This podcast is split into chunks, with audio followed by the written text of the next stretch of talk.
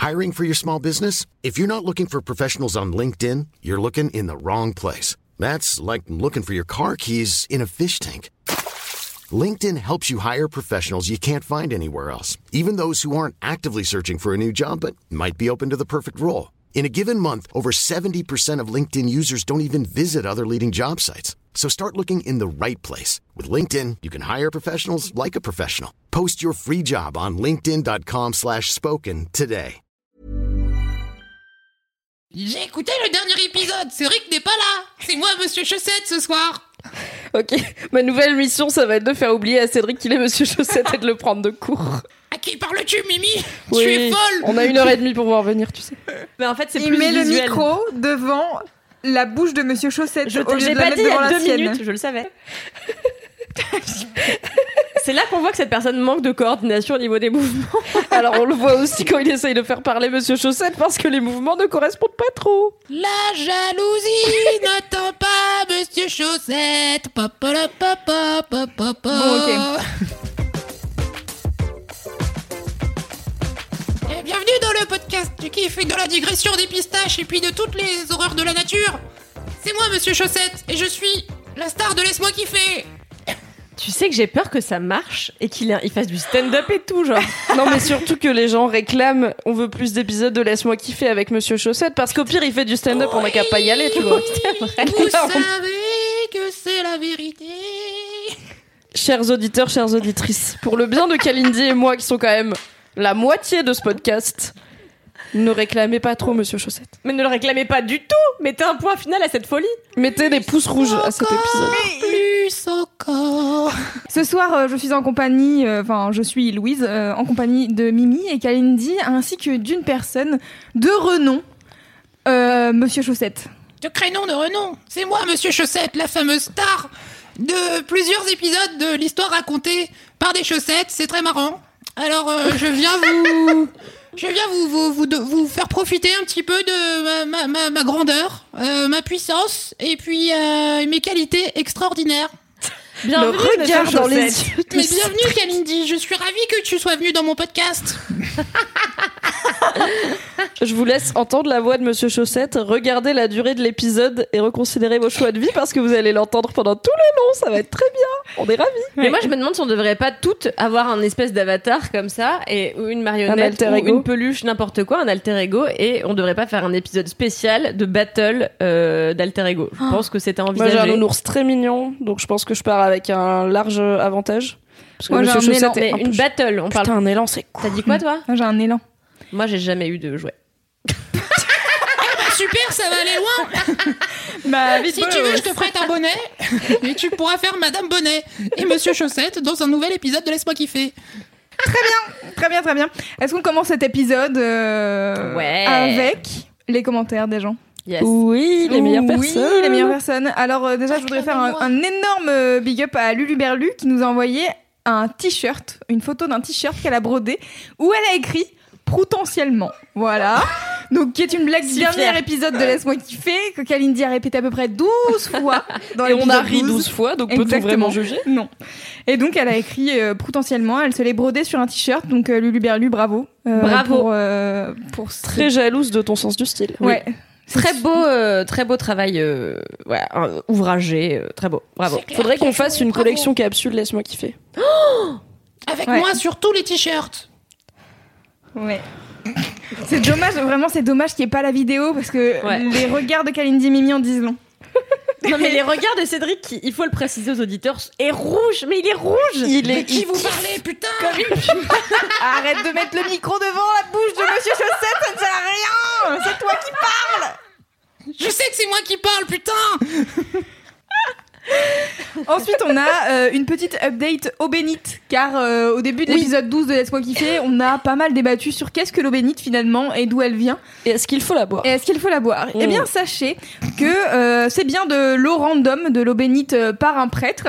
D'ailleurs, j'ai vu ça dans un, un épisode de Sherlock en plus. Je me suis dit que c'était la synchronicité de tout. Tu vois, genre, il y a un, Mhm. baptême à un moment donné et il y a le prêtre qui fait la bénédiction de l'eau. Du coup, je me suis dit, ok, j'ai Wow. compris maintenant. Et j'avais qu'à voir Sherlock pour comprendre. C'est vrai. Euh, et donc euh, certaines sources sont sacrées, comme celle de Lourdes, que précisait Kalindi la dernière fois. Ce n'est pas interdit de la boire, euh, mais on nous a tout de même remonté quelques histoires de cacamou dues à de la surconsommation d'eau médite, donc euh, évitez. Euh, Oui, parce d'enfants. que elle est potentiellement stagnante depuis un moment dans un bassin, même Oui. si elle est bénite. Mais du coup, ça. ça. veut dire qu'elle est bénite par défaut. Il n'y a pas besoin de la rebénir. Bah, celle d'une source sacrée. Non, mais ah oui, bah c'est ça. oui. Elle est, Si elle est sacrée. elle est- elle est là, elle est bénite euh, en sortant du robinet. Ah non, on apprend tous les jours. Je peux en Grâce à profiter d'ailleurs pour rajouter un, un commentaire de ma génitrice Ah oui. euh, qui m'a écrit? Je viens d'écouter Laisse-moi kiffer. Vous êtes vraiment des ignares. Le petit machin, comme tu dis, avec lequel on fait le signe de croix au-dessus du cercueil, s'appelle un goupillon. Voilà. Ah, je l'ai, très bien. Eh ben, je l'ai toujours pas. Mais euh, merci quand même. Merci maman. N'hésitez pas à suivre la mère de Kalindi sur Instagram, c'est at meilleure mère. Oui. Et c'est vraiment la meilleure On mère. l'adore. Tout à fait. Et sur Wikipédia, où elle corrige tous les gens qui connaissent pas les objets de. de- Sa phrase, tellement il rit. Il est hilar, hein Ah, Euh, heureusement qu'il s'hydrate. On m'a confirmé, et j'ai également cherché sur internet, que dans l'islam, l'eau qui vient de la Mecque, on est, et on est effectivement censé la boire. C'est pour ça que c'est de l'eau de type minéral qui va pas te foutre la diarrhée. D'accord. Donc j'ai bien fait de boire l'eau que ma mamie m'a ramenée de très loin. Bravo, Mimi. Et je suis maintenant bénite. Mais est-ce que les pigeons font caca sur la mec ou pas? Parce que moi, j'ai la mère de mon mec. m'a dit Attention l'autre jour- Alerte rouge mais parce que c'est une chose. Je me suis dit peut-être que tu sais, parce que la mère de ma de On n'a pas acté que je ne connais rien à rien. non, Pas mais la mère de mon mec m'a soutenu mordicus que les pigeons ne, ne chiaient pas sur la mec et que ça avait été vérifié. Alors je voulais savoir si tu savais. Peut-être que c'est vrai. Peut-être que ça. c'est Alors faux, écoute, c'est vrai que pas. sur les photos, il y a très peu de caca de pigeons sur la, la Casbah, là, le, le Mhm. grand truc noir. Peut-être qu'il y a juste un dôme. Ou peut-être qu'ils shootent à vue tous les pigeons pour pas risquer de désacraliser un endroit Potentiellement, sacré. C'est possible. Potentiellement, c'est possible. voilà, c'était la fin de la parenthèse islam et questions. Ensuite, euh, peuple de Toulouse, je t'ai entendu la dernière fois dans Laisse-moi kiffer, j'ai parlé des briques rouges en disant j'adore le nord euh, de la France et euh, le nord de l'Europe car il y a beaucoup de briques rouges. Tous les gens de Toulouse m'ont envoyé des messages pour me dire et Toulouse, on en parle Est-ce qu'on en parle? Oui, on parle de Toulouse. Je vous C'est pas la ville rose, Bisous. Toulouse Si. Mais c'est des briques. Rose même. Bravo Mimi pour cette viens du sud. Poche, Et par tous les chemins. Est-ce que Monsieur Chaussette vient juste dire chocolatine? Dans le micro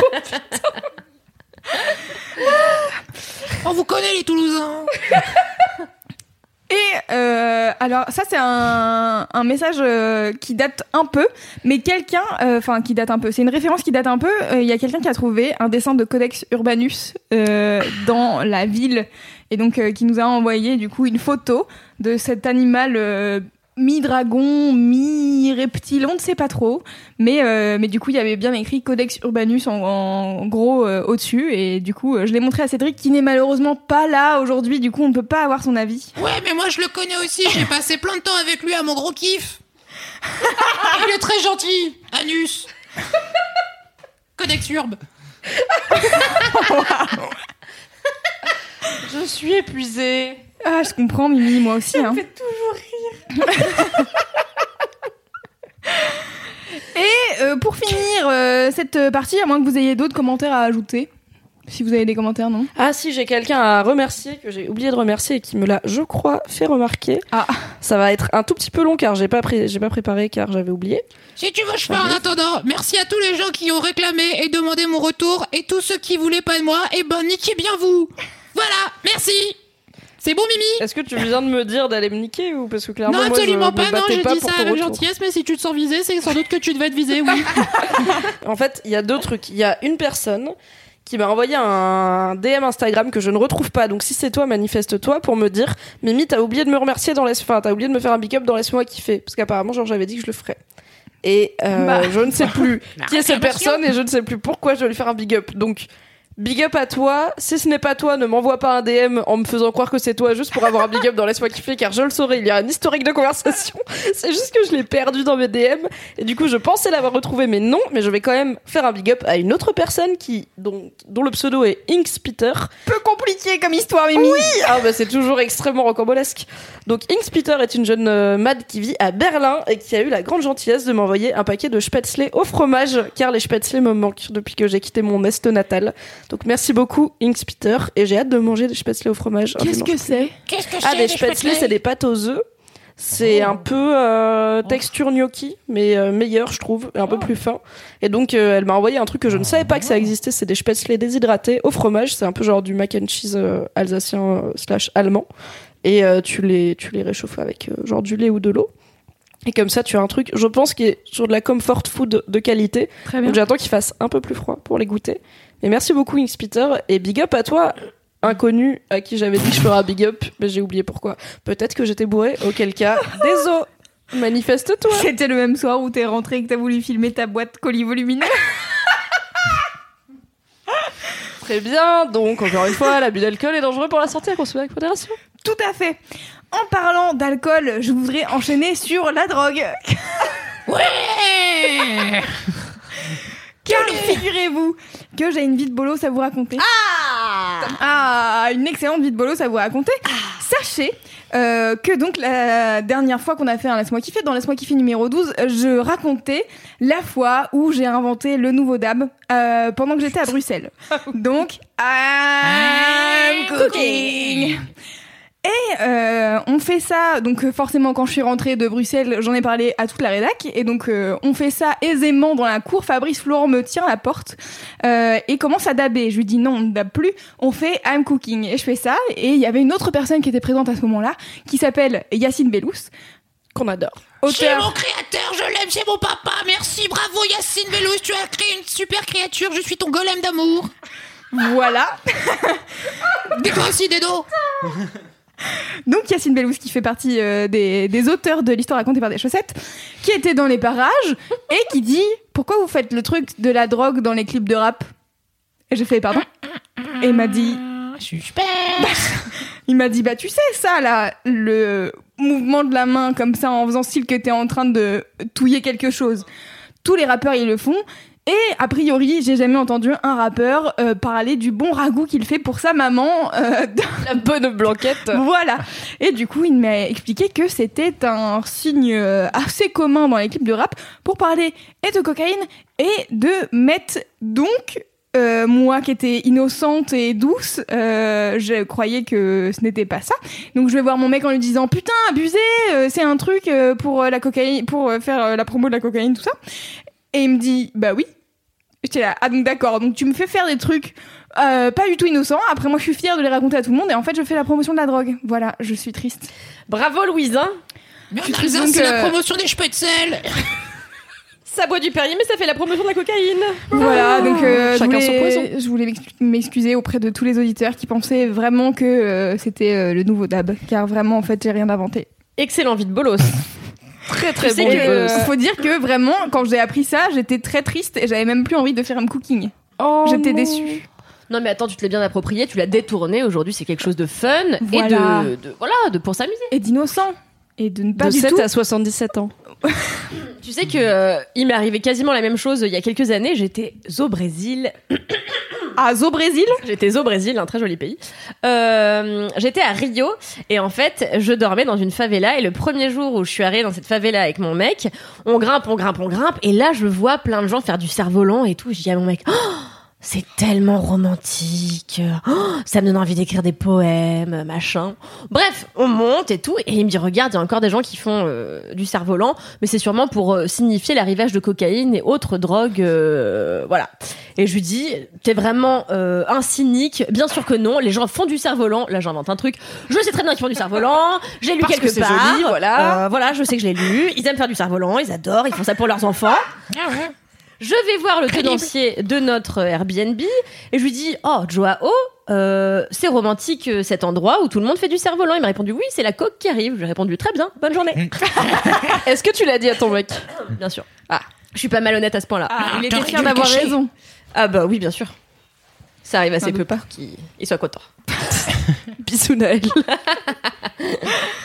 Très bien, voilà, euh, c'était ma vie de bolos. C'est le point drogue de la soirée. Euh, le, point, le point drogue, ne prenez pas de drogue, c'est mauvais pour la santé. Euh,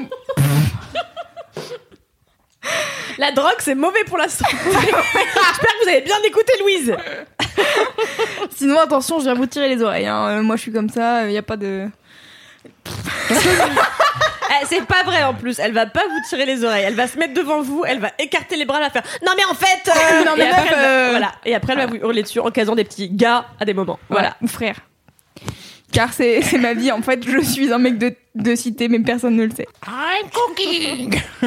Ah, ok. Est-ce qu'on commence avec les mini-kifs Les mini-kifs, les mini-kifs, les mini-kifs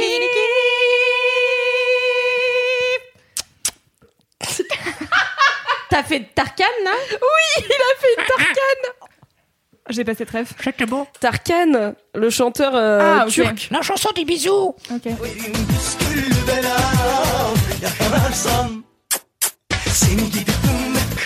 J'ai l'impression que t'es une vieille maquerelle enrouée. C'est très bizarre. Qui veut commencer les mini-kifs Vas-y, Mimi. Mon mini kiff, malheureusement, euh, chers auditeurs et chères auditrices, vous ne pouvez pas le partager puisqu'il n'est pas là avec nous ce soir. Mais mon mini kiff est le retour de Cédric dans notre équipe, car j'aime beaucoup Cédric. Il m'a beaucoup Il manqué. est con. Il est nul. Chut. On l'aime pas. Il m'a beaucoup manqué pendant Non. ses vacances à Burning Man et je trouve ça trop chouette parce que quand les gens reviennent de vacances, on se rend compte qu'ils nous ont manqué et du coup t'étais pas là et la vie suivait son cours et t'es revenu et c'était, euh, je parle bien sûr au Cédric qui écoutera cet épisode Oui. car il n'est pas présent. Il nous abandonne, ça fait quand même genre 8 épisodes qu'il n'est pas là mais bon. À peu près, ouais. C'est un bolos, putain. J'arrête pas de vous le dire. Qu'est-ce que tu reproches à Cédric, monsieur Chaussette? Il est con. Je te ferai pas mentir là-dessus. Peut-être qu'il est un peu con, mais peut-être que c'est pour ça qu'on l'aime. Il est con, mais de la mauvaise façon. C'est le pire bolos. Et j'en ai marre de voir sa grosse gueule. Et à chaque fois, il met sa main dans la chaussette. Putain, j'en ai marre. J'ai l'impression d'être dans Fight Club, c'est très compliqué. Je t'en prie, Mimi, continue. Tout ça pour dire que mon mini kiff c'est de retrouver une équipe au complet avec Oui. Cédric qui m'a beaucoup manqué. Et je sais que à, à écouter les épisodes on dirait que je n'ai que mademoiselle dans ma vie parce que je parle très régulièrement du travail. Mais non je vous rassure j'ai aussi des amis une famille et un mec. C'est juste que je passe l'intégralité de 5 jours par semaine avec les personnes de mademoiselle et que je les aime beaucoup Oh, ah et petit heads up par rapport à mon mini kiff passif agressif euh, du dernier épisode. Ah oui. la situation est résolue grâce au pouvoir de la communication, puisque à la demande de la personne qui me ghostait, nous nous sommes appelés et nous avons communiqué sur nos ressentis qui avaient été mal communiqués à la base. C'était trop bien. Ah, bah, Bravo. ça, c'est bah, ça, c'est bien, bravo. On aime bien la communication. Je dors Ta beaucoup gueule, monsieur. Chaussette, tu sais même pas de quoi on parle. Est-ce que Monsieur Chaussette t'as écouté le dernier épisode de Laisse-moi kiffer? Non, j'écoute rien. Moi, je m'en fous. Je viens, je parle, et puis je j'ai pas besoin d'écouter avant. En même temps, en même temps, c'est hein? un peu ma philosophie. Je n'écoute jamais quand je n'y suis pas. Donc C'est vrai, moi non plus. J'ai écouté zéro épisode où je suis pas. Heureusement que je suis toujours là. Je sais pas pourquoi, j'adore ce podcast. moi aussi, c'est que quand je suis dedans. Cela dit, j'écoute pas non plus les épisodes où je suis, puisque j'y étais. Bah oui. Mais Bah, un jour, dans deux ans, je réécouterai les vieux et je serai là, oh, on savait rire à l'époque, Ah ce oui. sera bien. Surtout cet épisode avec moi. Voilà, c'était mon mini-kiff, empreint d'une certaine tristesse, car il n'est pas présent avec nous. Ah Ouais, c'est triste. Ouais, Ouais, J'aurais préféré qu'il soit là. Moi, mon mini kiff, euh, c'était l'absence de Cédric euh, les semaines passées. Ah, je suis d'accord, moi. tu vois, on est d'accord, Kalindi. C'est vraiment pas synchro les mouvements de la main et la voix. Mais tout est une calamité. Cependant, je dois souligner que la robe de Monsieur Chaussette, car Monsieur Chaussette porte une robe, est assortie euh, au micro de Cédric. Ah oui, c'est Enfin, au vrai. micro de, au micro de Monsieur Chaussette. Le pardon. micro, oui.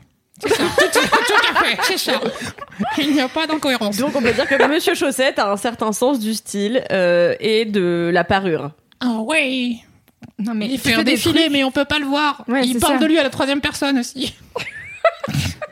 On est en train Comme de Alain. Cédric. Je me demandais combien de temps ça prendrait pour que la confusion s'installe, mais on y est. Ça y est, je suis ravie. J'ai hâte de voir comment ça va se dérouler. Donc, Kalindi, ton mini-kiff. Mon, mon, mon mini kiff, euh, qui aurait pu être mon gros kiff. Euh, voilà. Il Oui, a fallu choisir. hein. J'hésite, j'ai hésité, puis voilà. Euh, c'est quelque chose euh, que j'ai fait hier soir, euh, dont j'ai pas le droit de parler, donc mon mini kiff sera déplacé. Vous allez comprendre. Euh, hier soir, j'ai été bien contre mon gré à la projection de Bohemian Rhapsody, un film qui sortira en 2019, euh, porté par euh, Rami Malek. Euh, je n'ai pas le droit d'en parler parce que j'ai signé un papier qui dit que j'ai pas le droit d'en parler avant que le film sorte. Toutefois, j'ai le droit de parler de son acteur principal, Rami Malek, qui était là hier soir pour répondre aux questions des journalistes qui étaient invités. Oui. C'était trop bien. Et, euh, et euh, mon mini kiff, c'est l'humilité, euh, car Rami Malek est rentré, que tout le monde lui a fait une standing ovation, et que le mec a quand même une jolie carrière. euh, il a fait des trucs assez sympas, et euh, notamment ce film qui va vraiment le révéler, euh, je pense, pour les gens qui le connaissaient pas, euh, qui ont pas vu Mister Robot et qui ont pas vu les petits films dans lesquels il a joué avant, Genre Ouais. la nuit au musée 2. genre La Nuit au musée 2 ou Twilight. Attends, il était dans il Twilight. était dans Twilight. Euh, Oh my god, il hier, bah je ne sais guère, car vraiment j'ai essayé de me rappeler et je pense qu'il fait partie du gang des trous du cul qui vivent en Italie. Ah, là-bas, les. Volturi. Ouais. Pourquoi je sais ça Et je pense que en fait c'est un des gars qui vient, tu sais quand ils sont dans la neige là, quand ils s'affrontent, c'est un des gars qui court là. Euh, voilà. C'est Yes, et où tout le monde est Non. mort, mais en fait non. voilà c'est ça. Ouais, de ouf, ouais, grave. Mm. Je pense que voilà, il a pas eu une filmographie passionnante et je pense qu'il y a plein de gens qui regardent pas Mister Robot euh, pour euh, diverses raisons. euh, Car c'est extrêmement compliqué comme c'est série. c'est vrai que moi-même, j'ai tenu une saison et demie. Après, j'ai fait, je ne comprends plus rien. Bonne année. Hop. Et je me suis retirée. euh, et du coup, Rami Malek, je pense que c'est le rôle de sa vie. Je, franchement, je mettrai ma main à couper euh, sur le fait qu'il va avoir le l'Oscar du meilleur rôle euh, l'année prochaine. Et, euh, et en fait, le mec a donc incarné Freddie Mercury. Et il est arrivé hier et genre il a porté un rôle comme ça pendant deux heures et quart. Il arrive on lui fait une standing ovation il nous demande de nous asseoir. Et après il avait l'air genre un peu timide un peu stressé. Et en fait il a pas arrêté de remercier les gens de regarder dans les yeux et, et de le faire avec sincérité. Et ça m'a mis une grosse claque. Je me suis dit putain un mec qui interprète un monstre comme ça qui est capable de le porter avec tout son tout son être. En plus c'est un mec qui est minu enfin qui est vraiment pas euh, hyper grand pardon une personne qui n'était pas immense, donc voilà, euh, et un peu chétif, et il a tout donné pendant, enfin, il donne tout pendant deux heures de film, et euh, réussir à faire ça, et puis après à être aussi humble et aussi gentil, et de répondre avec autant de simplicité, je trouvais que c'était une belle leçon, et, euh, et je me suis dit, tu vois, quand je serai à son niveau et que moi aussi je jouerais, je ne sais pas, par exemple Diana Ross, euh, Oui, tout à fait crédible. et bien voilà. Donc euh, Mais en même temps, je me dis, euh, il doit être, il doit tellement serrer les fesses en ce moment parce que c'est un rôle qui est hyper dur parce qu'il y a tellement de fans de Freddie Ouais. Mercury Mm. qui ont tous des opinions sur comment il devrait être joué et tout. Il y a plein de gens qui ont des attentes différentes sur le film. Quand il a été annoncé, les gens étaient là, quoi, il lui ressemble pas du tout. Après, il y a eu des photos de lui en personnage où, en vrai, il lui ressemble de non mais ça fait le taf de Donc ça Ouais, marche. Et mais je pense que, enfin, c'est un film où l'accueil euh, du public est pas garanti. Et du coup, avoir une standing ovation, ça doit déjà être un bon coup de. Ouais, Ok, c'est ça possible. C'est possible. Et euh, non, vraiment, euh, c'était c'était vraiment un super moment. J'étais au début, je voulais pas y aller parce que j'étais crevée et je me suis retrouvée en face de Rami Malek à genre euh, deux rangs. Tu vois, il était juste en face de moi et euh, je sais pas, ça m'a fait quelque chose, ça m'a ému, ça m'a un peu bouleversée. J'étais j'étais contente et du coup, j'ai passé toute la soirée comme il y a quelques semaines avec Ty Sheridan. J'ai passé toute la soirée à googler l'intégralité euh, des meufs euh, de Rami Malek. Et vous saurez qui sort, je crois, avec Lucy Boyton.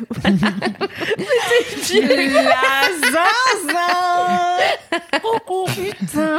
J'étudie toujours avec attention euh, les non. passifs amoureux des, des acteurs que j'aime. Mais t'avais pas dit que t'avais googlé les meufs de Ty. Sheridan Non, elle avait pas Cette dit. information est nouvelle pour je moi. vous ai dit, je me suis endormie en googlant Ty Sheridan Girlfriend. Ah oui, je le dis dans l'épisode. Voilà. Oui, c'est très possible. Merci. Merci. Bizarrement, c'est parce que j'avais retenu Ah de non, tout ce Ty Sheridan qui avait tellement de pépites. C'est comme ça que j'ai compris qu'il était sorti avec Sophie Turner et j'étais là what? Ah mais oui c'est parce qu'ils sont Sophie Turner qui joue euh, Sansa Stark euh, dans euh, Game of Thrones. Et euh, j'ai appris plein de choses maintenant. Je Qui est suis fiancée une- à Nick Jonas. Oui, je sais. Mais je sais, mais c'est dingue. J'ai appris que Priyanka Chopra était mariée au frère de Nick Jonas. Eh oui. euh, Joe Jonas. Non, l'inverse. Nick Jonas, c'est Priyanka Chopra et l'autre, c'est Joe Jonas. Yes. Je sais même compliqué de exactement de tout ce dont vous parlez. Au courant de tout. Grande pop culture, monsieur Chaussette. Eh, Mais je suis une chaussette, j'ai pas d'œil, j'ai pas d'oreille, qu'est-ce que tu veux que j'écoute? Je peux juste parler. Eh bien, Ah, on a de la justement. chance que ce soit la capacité que tu as. C'est l'occasion, Ah bah oui. monsieur Chaussette. Quel est ton mini kiff Eh ben déjà, j'aimerais dire que je, je- effectivement, moi j'aime beaucoup l'humilité, moi- et moi-même euh, faisant preuve de beaucoup d'humilité, eh ben je, je tiens à, à reconnaître à, à Rami Malek ce, ce grand talent, même si j'ai plus d'humilité que lui. Euh, alors maintenant, mon grand kiff. Je suis Monsieur Chaussette et j'approuve ce message. Ton mini kiff. Mon mini, je fais ce que je veux déjà. Alors. euh, Bah non. Bon, d'accord. Mon mini kiff, qu'est-ce que c'est? Alors moi j'aime bien. Alors je vais faire mon mini kiff. Je vais me mettre un petit peu à nu. Euh, Ok. Alors euh, mon mini kiff, c'est la nouvelle saison de BoJack Horseman. Ah. Alors on aime beaucoup Du parce que déjà dans toutes vos putains de séries, il y a que des humains. Alors moi j'arrive pas bien à m'identifier à tous ces humains. Alors là au moins il y a une série avec aussi des animaux. Alors j'arrive beaucoup mieux à m'identifier à tout cela. Mais c'est un animal, monsieur Chaussette? C'est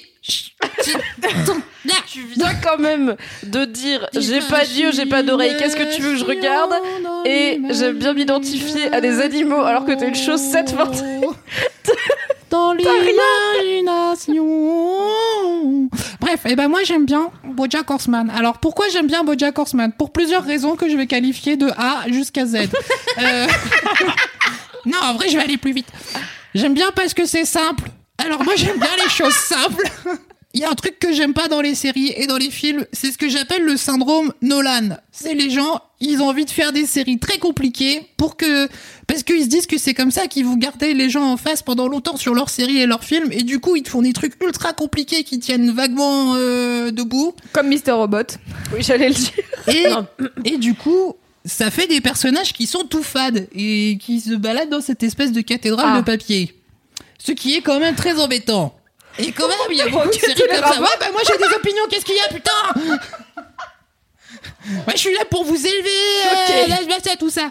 Bref, et ben moi ce que je Je pense qu'il a écrit avant. Bojack Horseman, ce que j'aime bien, voilà, on y revient. En fait, c'est une série sur un cheval qui... Oui, c'est une série sur un cheval qui était acteur dans les années 90 d'une sitcom pourrie avec des enfants, on dirait genre la fête à la maison mais avec un cheval. Sauf que ça lui a apporté beaucoup de succès et donc 20 ans après, on arrive, on découvre Bojack Horseman qui est devenu vieux, alcoolique, euh, qui prend de, de qui fait un cooking dans sa bouche. Ah, et... cooking. Et donc, qui est cette espèce de vieil acteur acariâtre et casse-couille à qui on colle dans, euh, dans, les, dans les pattes euh, une nana pour faire sa biographie. Donc ça, c'est la première saison de BoJack Horseman. Ce qui est intéressant, c'est qu'au fur et à mesure des saisons... C'est l'histoire de. Roger Rabbit. Hein. Non Non, parce que Roger Rabbit, c'est un lapin. Et là, c'est un cheval. Mais j'aime beaucoup Roger Rabbit car je m'identifie aussi. Att- Monsieur Chaussette, j'ai une question. Ouais. Genre, est-ce que le fait que c'est un cheval. Enfin, les autres, c'est des humains, on est d'accord. Non, il y Et a lui, aussi c'est un beaucoup cheval mais d'animaux. humanoïde. C'est un cheval humanoïde et puis parfois il y a des chauves-souris humanoïdes et il y a plein d'animaux humanoïdes et il y a plein de blagues sur le Mais fait aussi que- des humains. Et il y a aussi des humains qui sont souvent des personnages secondaires. Ce qu'on aime beaucoup, nous, les, les non-humanoïdes ou humains. Nous, les chaussettes. On aime beaucoup. Très bien, c'était ma question. Monsieur Chaussette, porte-parole de toutes les chaussettes du monde. oui Arrêtez d'oublier nos frères et sœurs dans la putain de machine à laver d'ailleurs. Retrouvez-les. J'ai été séparée de ma sœur jumelle à la naissance. Je la cherche. Bon, euh, revenons à une track s'il vous plaît. Oui. Hein Hein on n'a pas beaucoup de temps et mon temps est précieux. Donc, Jack Horseman, on aime bien parce que c'est simple. Arrête le harcèlement sexuel, Kalindi, putain J'ai voulu toucher la jambe Je crois que j'ai touché ton paquet. Déjà que j'ai une main dans le fondement, et en plus, tu m'effleures le paquet, ça va pas le faire Mon mec, il dit tout le temps que j'arrête pas de lui taper dans les couilles, mais pour de vrai, il me dit que en fait, dès que je veux me lever du canapé, je m'appuie sur ses couilles, et c'est vrai. Mhm. C'est comme si c'était l'épicentre de ma vie. Donc alors, Bojack Horseman, pourquoi on aime bien? C'est simple. Alors pourquoi c'est simple? C'est parce qu'en fait, au lieu de développer une histoire abracadabrante qui part en couille, eh ben qu'est-ce que ça fait Bojack Horseman? Ça s'intéresse à chacun des personnages euh, de, de, de l'entourage de Bojack Horseman. Et ça s'intéresse à leur vie sentimentale simple. Ils sont amoureux, ils sont, ils en peuvent plus parfois les uns des autres, ils sont tristes, ils se quittent. Et en fait, c'est tellement bien écrit qu'on ressent vraiment vachement ce genre d'émotion simple que qui sont rarement bien transmises dans les séries télé. Et en fait, on aime bien cette simplicité. On aime bien quand quelque chose est simple mais très bien écrit et qu'on reconnecte avec les émotions profondes qui sont au fond de nous. Et donc, dans cette cinquième saison, ce qui est fort intéressant, c'est qu'on arrête un petit peu de s'intéresser au personnage juste de Bojack Horseman pour aller s'intéresser un petit peu à tous euh, les gens qui gravitent autour de lui. Et ce qui est très intéressant, parce que moi j'aime bien quand à la fin d'une série, on connaît tous les gens de la ville. Voilà, et ben j'aime beaucoup, et c'est très bien, et ça dure 20 minutes à chaque fois, il y a que 12 épisodes, donc en plus, c'est rapide à regarder, au kiff. Merci Bravo, Bravo, pour monsieur ce mini Chaussette. Très bien. monsieur Chaussette. Une très belle analyse, monsieur C'était le mini kiff le mieux argumenté de l'histoire de Laisse-moi kiffer. Oui, clair Le gars, il a fait un plan en quatre parties. Ah, Attends, euh, c'était la pression de passer après Cédric, monsieur Chaussette, il fallait qu'il fasse un truc stylé, tu vois. La pression Attends, c'est moi qui fous la pression à tout le monde, putain C'est pas les gens qui me foutent la pression Non, Je suis tellement moi- humble Moi, je constate quand même que Monsieur Chaussette est meilleur orateur que Cédric. Mais genre. Mais j'arrête pas de mais vous dire que ça, Bolos. J'espère que Cédric aura un droit de réponse dans le prochain épisode. Ouais, moi aussi, hein. Je vais lui casser sa gueule comme ça, il dira rien du tout Ok. Mais je Le suis humble. podcast du kiff. humble. De C'est quoi ton mini kiff, Loulou Eh bien, écoutez, je suis en train présentement de regarder la liste de tous les kiffs que j'ai De notés. tous les trucs que t'aimes bien. J'en ai mis 12 à peu près. Euh, écoutez, mon mini kiff, euh, c'est de revoir euh, mes amis de longue date. Car ce week-end, Comme moi exactement comme toi, monsieur Joseph. Merci Louise, je t'adore. Ne l'encourage pas trop, Loulou, quand même. En fait, euh, ce week-end, euh, j'ai vu un pote qui est à Paris, euh, mais que je vois à peu près une fois tous les trois mois, car euh, on connaît la vie et que c'est comme ça que ça se passe. Et en fait, euh, c'était trop bien parce que ça fait dix ans qu'on se connaît et que euh, et que voilà, chaque fois qu'on se revoit, c'est pas grave si on s'envoie pas des messages tous les deux jours et qu'on se parle jamais. En fait, des fois, on se dit, hey, tu fais quoi ce week-end?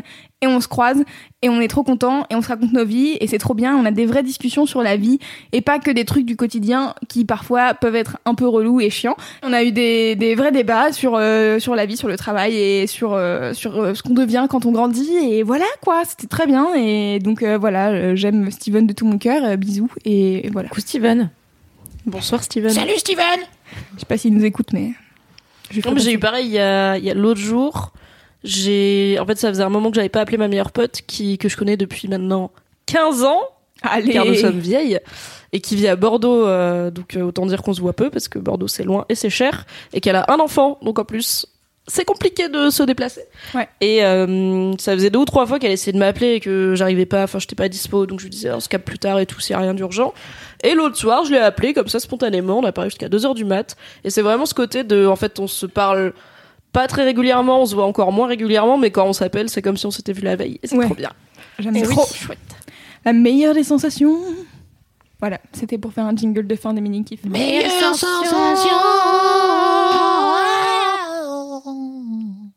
Et c'est l'heure des gros kiffs. Les gros kiffs, les gros kiffs. Oh my god, attendez, excusez-moi, est-ce qu'on peut, est-ce qu'on peut faire pause? Je crois que je viens de voir Mimi scander, faire, le- faire les, faire les chœurs.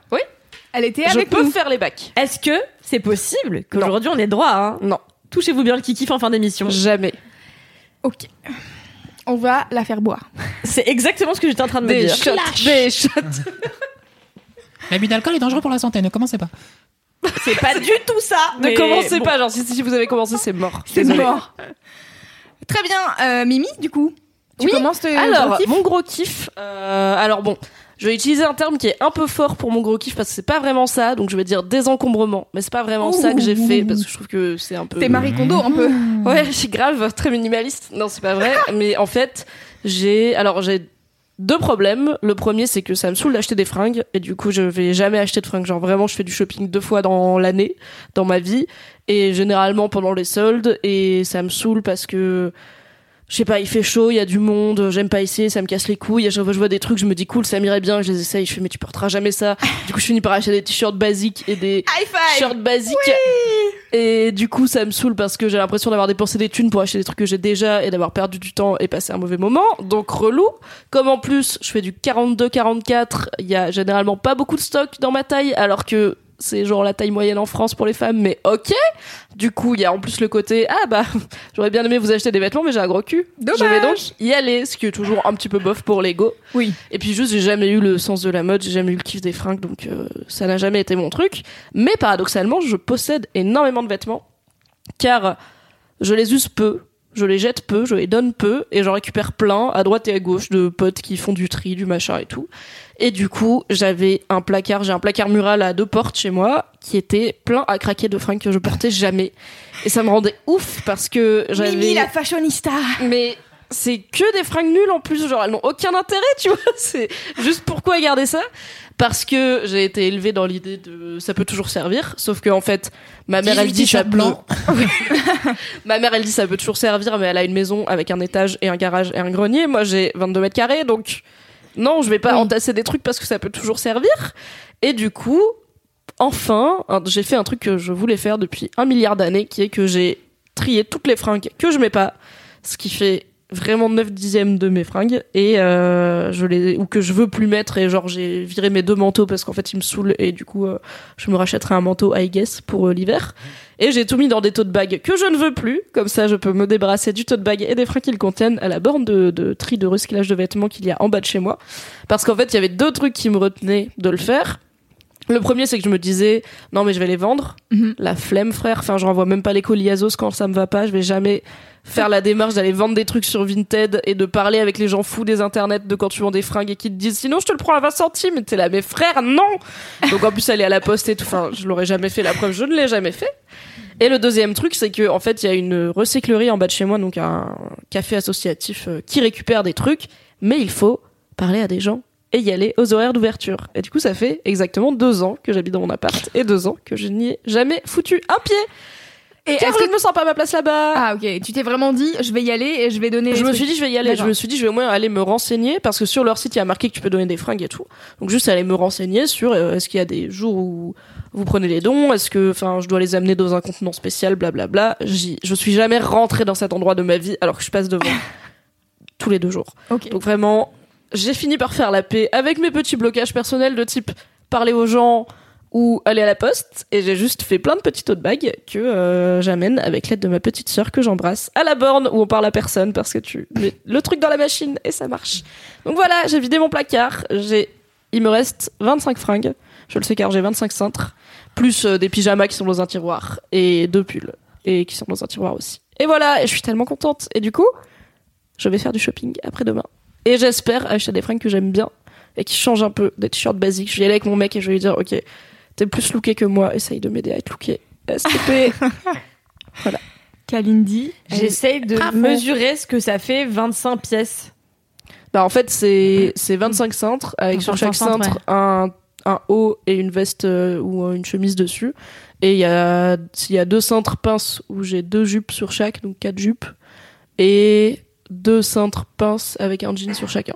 Donc il me reste, si il me reste deux jeans, quatre jupes, trois shorts, euh, une veste chaude et après que des petits trucs et des t-shirts quoi. Donc euh, une de vingtaine de, t-shirts et de vestes. Bon après l'idée c'est que je vais quand même, enfin je vais me racheter des trucs parce que là on commence à être limité et puis même en termes Non, de en fait, tu lessive. peux faire- euh, Oui. Mais en réalité, c'est ce dont on parlait il y a un épisode, je sais plus lequel, laisse-moi kiffer, où tu parlais d'une youtubeuse euh, qui proposait justement de faire plein de, de Wonder looks. Voilà, Oui. qui proposait de faire un milliard de tenues, je crois 47 ou un truc comme ça, à Ouais. base de très peu de choses finalement. Alors en fait, c'est possible de s'amuser avec euh, finalement assez de pièces. Moi, ça me semble toujours complètement dingue parce que je, en fait, je possède tellement d'affaires que c'est indécent. Enfin, c'est ce que je me dis parfois quand je vais à la cage. Je me dis, c'est indécent. Tu pourrais habiller l'Afrique. Je dire, ça n'a pas de, ça n'a pas de sens. Et euh, donc euh, j'aimerais bien faire comme toi et réussir à faire le grand tri. Et ça fait vraiment six mois que je me dis allez, je vais faire un vide dressing. Allez, je vais faire un vide dressing. Allez, je le fais. Je le fais ce week-end et que je ne le fais jamais. Donc euh, Une Peut-être. fois quand même, elle avait calé une date. C'est vrai. Et puis en fait, on a annulé. Pour je ne sais plus quelle raison. Sûrement Ah oui. une très bonne raison. Oui. Sûrement, je devais avoir euh, mes règles. Mais euh, du coup, euh, je pense que peut-être impulsé par l'élan de Mimi, Oh là là, euh, je serais fière si peut-être j'impulse ton vide dressing. que je vais au moins me rendre à la cave ce week-end. Oui. Quoi? Non. Oui, très bien. Je soutiens. Il peut pas ne pas parler pendant deux minutes. En fait, depuis tout à l'heure, il sautille, Monsieur Chaussette, à côté de ma tronche, pour nous signifier qu'il a envie d'exister dans ce podcast. Comme s'il ne prenait pas suffisamment de place déjà. Non, mais oui, du coup, bravo Mimi. Je suis Bah, merci, mais je impressionnée pense que c'est beaucoup moins dur pour moi que pour toi.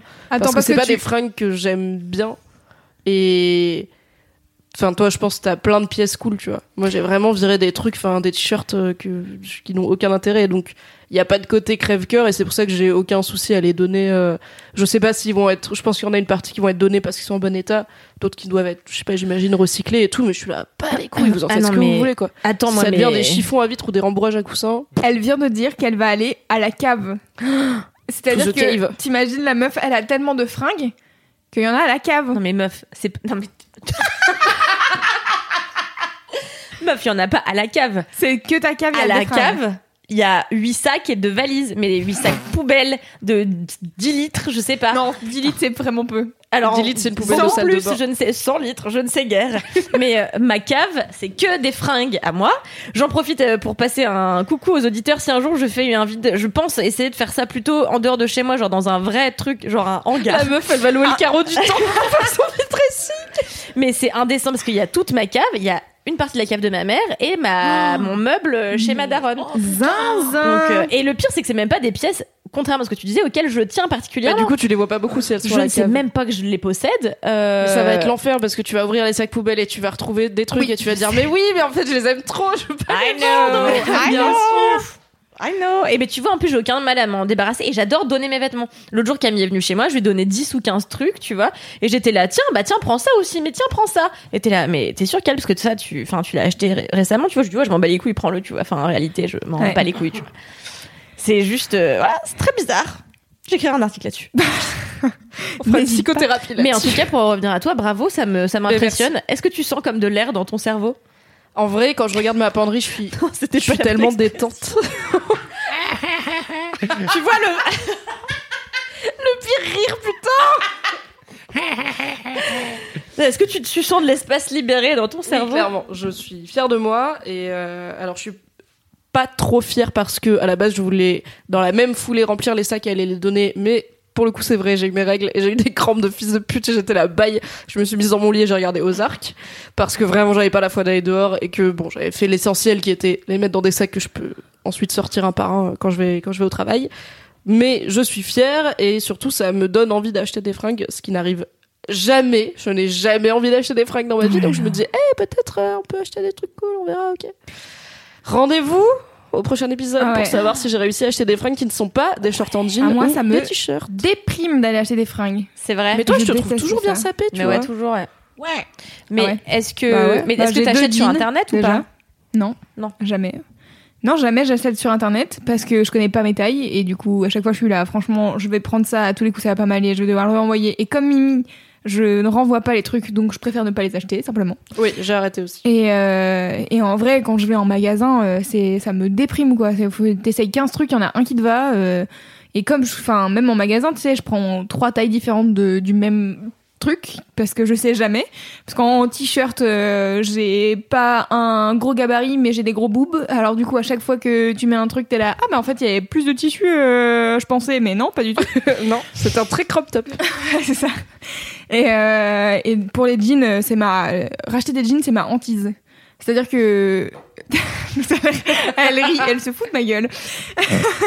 Mais en fait, euh, quand j'ai un jean qui, qui me va, j'ai parfois j'aimerais l'acheter en 8 exemplaires différents Mais et comme tu le ça fais je pas ça Moi, j'ai plein de potes qui vois. font ça euh, parce qu'elles ont soit euh, des hanches larges, soit elles ont des petites jambes, soit au contraire des grandes jambes. Et quand elles trouvent un jean qui leur vont, elles en prennent quatre. Ouais, quatre mais fois en le même, fait, tu vois. Le truc, c'est que quand je l'essaye, en fait, c'est qui tout double. C'est je l'essaye et je me dis, ouais, il est bien. Et en fait, je rentre chez moi et je le porte une journée. En fait, c'est le porter une journée. Des fois, je suis là, ah non, en fait, bah du coup, tant pis, je l'ai acheté. Et ouais, mais quand tu dis ah ouais, faudrait que t'ailles sur internet, sur le site de la marque, tu achètes le même à la même taille. ouais, Et après, tu vas te retrouver avec un jean différent peur pour aucune raison. Oui, j'ai toujours pas que ce soit pas les mêmes trucs. Et donc là, la dernière fois que j'ai acheté un jean, c'est celui que je porte actuellement. C'est un Qui te jean très bien. Je voulais un jean taille haute euh, noir. Et en fait, j'ai été à H&M où j'avais le même jean taille haute que j'avais craqué euh, du tout du long de ma cuisse. Ah, on l'adorait ce jean. on adore ce Oh là jean. là là là, c'est Ce mon petit préféré. croissant de cuisse qui dépasse, c'est un bonheur C'est euh, ma marque euh, personnelle. À chaque fois que j'ai un pantalon, il se craque et je le laisse vivre jusqu'à ce que ça atteigne la couture de l'autre côté de, de ma cuisse. Donc je le porte vraiment longtemps. Euh, et J'ai en envie fait, de mettre mon nez dedans à chaque fois. Je suis là, mmh, mettre mon nez dedans. Et donc ce jean était moelleux. décédé. Ce jean était décédé. Je me dis, il faut que j'en achète un autre. Je vais chez H&M pour me dire, je vais acheter exactement le même.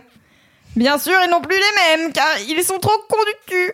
Et du coup, je vais euh, chez Monkey en me disant, je vais bien trouver un truc. Et j'ai dû en essayer, mais quatre différents avant de trouver un truc basique, taille haute, noir, slim. Enfin, je veux pas des trucs compliqués en plus. Et je suis là, franchement, euh, ça me saoule. Ça me Mais je suis d'accord, euh, je trouve que les jeans c'est ce qu'il y a de plus compliqué à acheter. hein. Franchement, Ouais. euh, moi non plus les jeans j'y arrive pas. Genre, euh, pareil, des jeans, je crois que c'est le truc que je possède le moins. Je dois en avoir trois. Et en général, euh, soit c'est trop court, soit c'est trop large au niveau des hanches et pas assez slim après, soit c'est l'inverse. Je suis nulle en jean aussi. Mm. Mais celui-là il est parfait. T'aurais dû te l'acheter direct en deux trois Bah exemplaires. ouais. Je vais aller faire ça avant Pour ton qu'ils Noël, changent je de vais modèle. t'acheter 8 tailles hautes noires chez Monkey. Ça va vite te coûter cher. Ouais, c'est clair, euros C'est vrai, noir c'est un chez budget. Monkey, On va hein. faire une cagnotte. 4 pour les 8, auditeurs 32, de- ouais, On va faire un Patreon, euh. laisse-moi kiffer, qui sera entièrement dédié à couvrir ton cul avec des jeans. Très bien, formidable. Ça me, Et à t'acheter des, des fringues, Mimi, pourquoi pas? Plein de t-shirts potentiellement. Tu sais, j'ai j'ai un petit ami avec euh, un compte en banque bien garni, donc je n'ai pas besoin des auditeurs de Laisse-moi kiffer pour me payer des fringues. Moi, j'ai Bisous, qu'une seule Arthur. fringue, j'aimerais bien en avoir plus. Et je la porte depuis trois mois. Ah oui, c'est vrai que t'as qu'une seule robe, euh, Monsieur Chaussette, c'est compliqué. Ouais. Mais tu Et l'as puis- lavé, et ça c'est sympa. De l'avoir lavé avant de venir nous voir. Et je vous ai dit que je l'avais lavé. Regardez ma douce chevelure depuis que j'ai été lavée.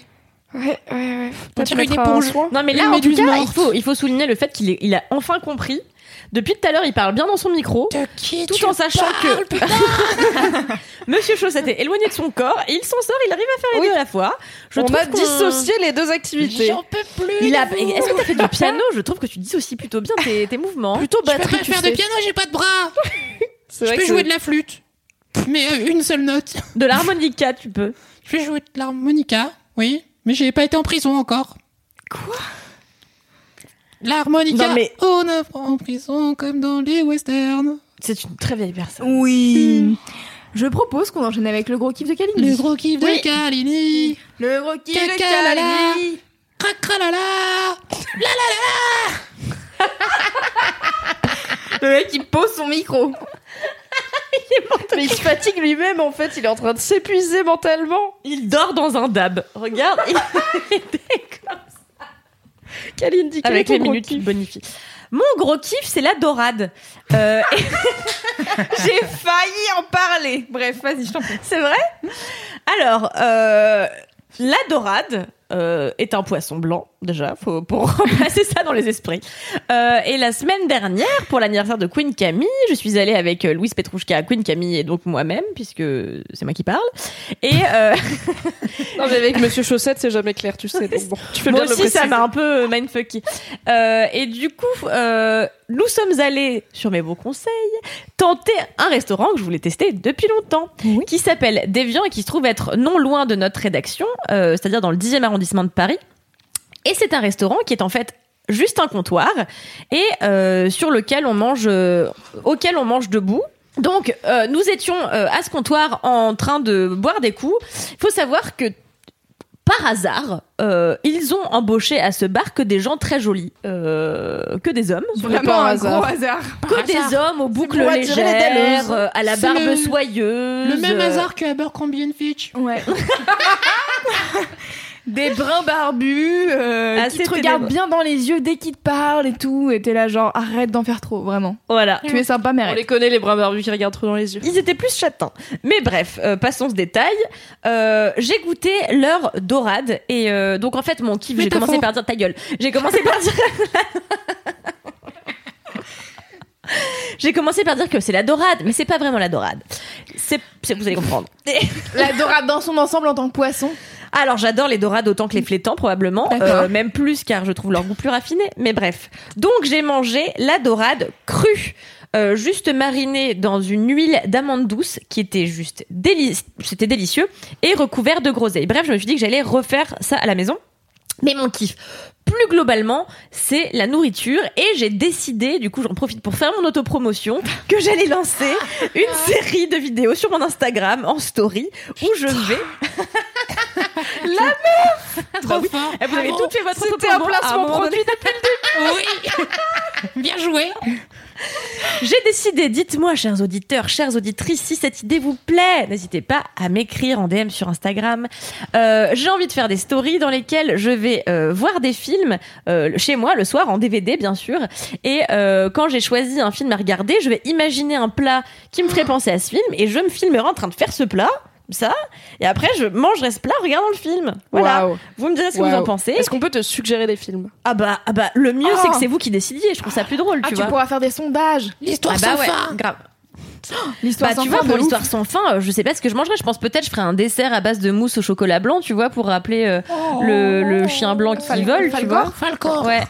Je sais pas, un truc léger, mais euh, tu vois, j'en parlais à Elise à midi qui me disait qu'est-ce que t'aurais fait justement pour Bohemian Rhapsody et j'ai envie de m'autoriser des trucs un peu en dehors de la bouffe aussi, genre les cocktails, parce que je disais j'aurais bien fait un cocktail survitaminé, genre à base de pastèque et tout, et puis rajouter du piment pour un truc vraiment euh, hyper punch comme Freddie Mercury Elle et est tout. Non, mais euh, meuf, c'est un chef, mais personne le sait encore, mais c'est un chef. Même elle, elle le sait pas encore. Et euh, ma, mon gros kiff, du coup, c'était la bouffe de manière générale et les découvertes culinaires. Parce que euh, c'est vraiment ma passion. C'est chaque semaine, je vais au moins deux fois par semaine, euh, voire un peu plus. Ryan Reynolds here from Mint Mobile. With the price of just about everything going up during inflation, we thought we'd bring our prices down. So to help us, we brought in a reverse auctioneer, which is apparently a thing. Mint Mobile unlimited premium wireless. Ready to get 30, 30, bit to get 30, bit to get 20, 20, 20, bit to get 20, 20, bit to get 15, 15, 15, 15 just 15 bucks a month. So, Give it a try at mintmobile.com slash switch. $45 upfront for three months plus taxes and fees. Promo rate for new customers for limited time. Unlimited more than 40 gigabytes per month. Slows. Full terms at mintmobile.com. Au, resta- au restaurant le soir, putain, je suis en train de réaliser que ma mère va écouter ce podcast. Euh, ta meilleure mère, on l'embrasse. Cette meilleure mère qui découvre que sa fille ne s'arrête jamais d'acheter des fringues et qu'en plus elle mange au resto tous les deux jours. C'est faux, maman. Euh, et, euh, et donc, voilà. Et lundi, euh, j'ai été faire une dégustation de ramen euh, pour la sortie d'un film.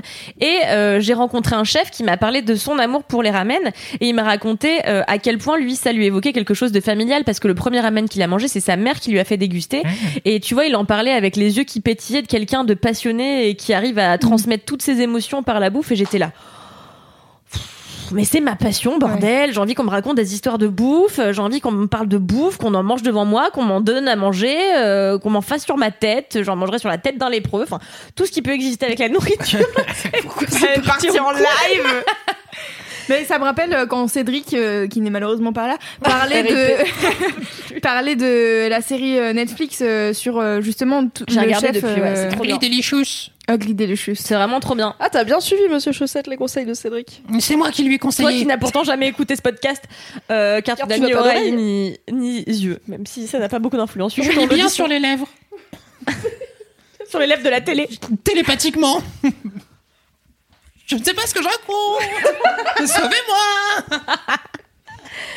Euh, voilà, donc. Est-ce que tu euh, ferais pas ça à des reportages aussi avec des mais chefs c'est- et tout c'est exactement mon- franchement c'est un, un truc que j'ai trop envie de faire et euh, je sais pas comment le faire ni dans combien de temps ni voilà ni quels seront les supports et tout mais euh, c'est vraiment un truc que j'ai depuis toute gamine et j'ai eu la chance d'avoir des parents qui ont toujours en fait j'ai jamais mangé un plat tout préparé de ma vie entière j'ai toujours eu des parents en fait quand j'étais petite mon père voulait pas me mettre à la cantine du coup il me il venait me chercher tous les midis à l'école et il me faisait à manger et donc j'ai jamais été à la cantine à part deux fois dans ma vie où j'ai mangé des petits pois le seul truc que j'ai testé bref euh, et du coup mon père me venait me chercher à midi et il me faisait des plats euh, tous les midis différents. Ma mère m'a toujours beaucoup cuisiné pour moi et ça m'a toujours passionnée. Donc j'ai refait moi après et j'ai développé toute seule euh, mon goût pour la cuisine. Et c'est vraiment je crois un des trucs qui me passionne le plus au monde. Et j'aime quand les gens me racontent de belles histoires sur la nourriture. Et il y a plein de gens qui m'écrivent sur Instagram pour me dire que que eux aussi sont passionnés par les ramen et par plein de trucs et je me dis bah si vous avez des belles histoires à me raconter sur la nourriture je suis preneuse j'aime écouter ce genre d'histoire. Voilà je suis ça me rend heureuse. Merci la boue. Est-ce que je peux poser une question euh, peut-être un peu indélicate? Euh, Pourquoi t'aimes pas les petits pois? Tu cherches la merde tu cherches la merde. Pas du tout. Parce que c'est un putain de légume fourbe sa mère. Quoi? Mais elle le sait il est rond, il est vert, il a le goût de pois, c'est un petit pois. Non, c'est c'est fourbe. Mais c'est pas pour ça que c'est fourbe, tu comprends rien, Mimi. C'est fourbe parce que comme le fucking maïs, ça t'indique un truc que c'est pas. C'est-à-dire, ça te dit, je vais être euh, sécos. Car quand, c'est quand il est frais, ton petit pois, il se recroqueville comme un vieux, une, une vieille couille. Il fait comme ça, il se recroqueville, et du coup, tu dis, ah, ça va être un peu croquant sous la dent. Et à l'intérieur, c'est crémeux. Ouais.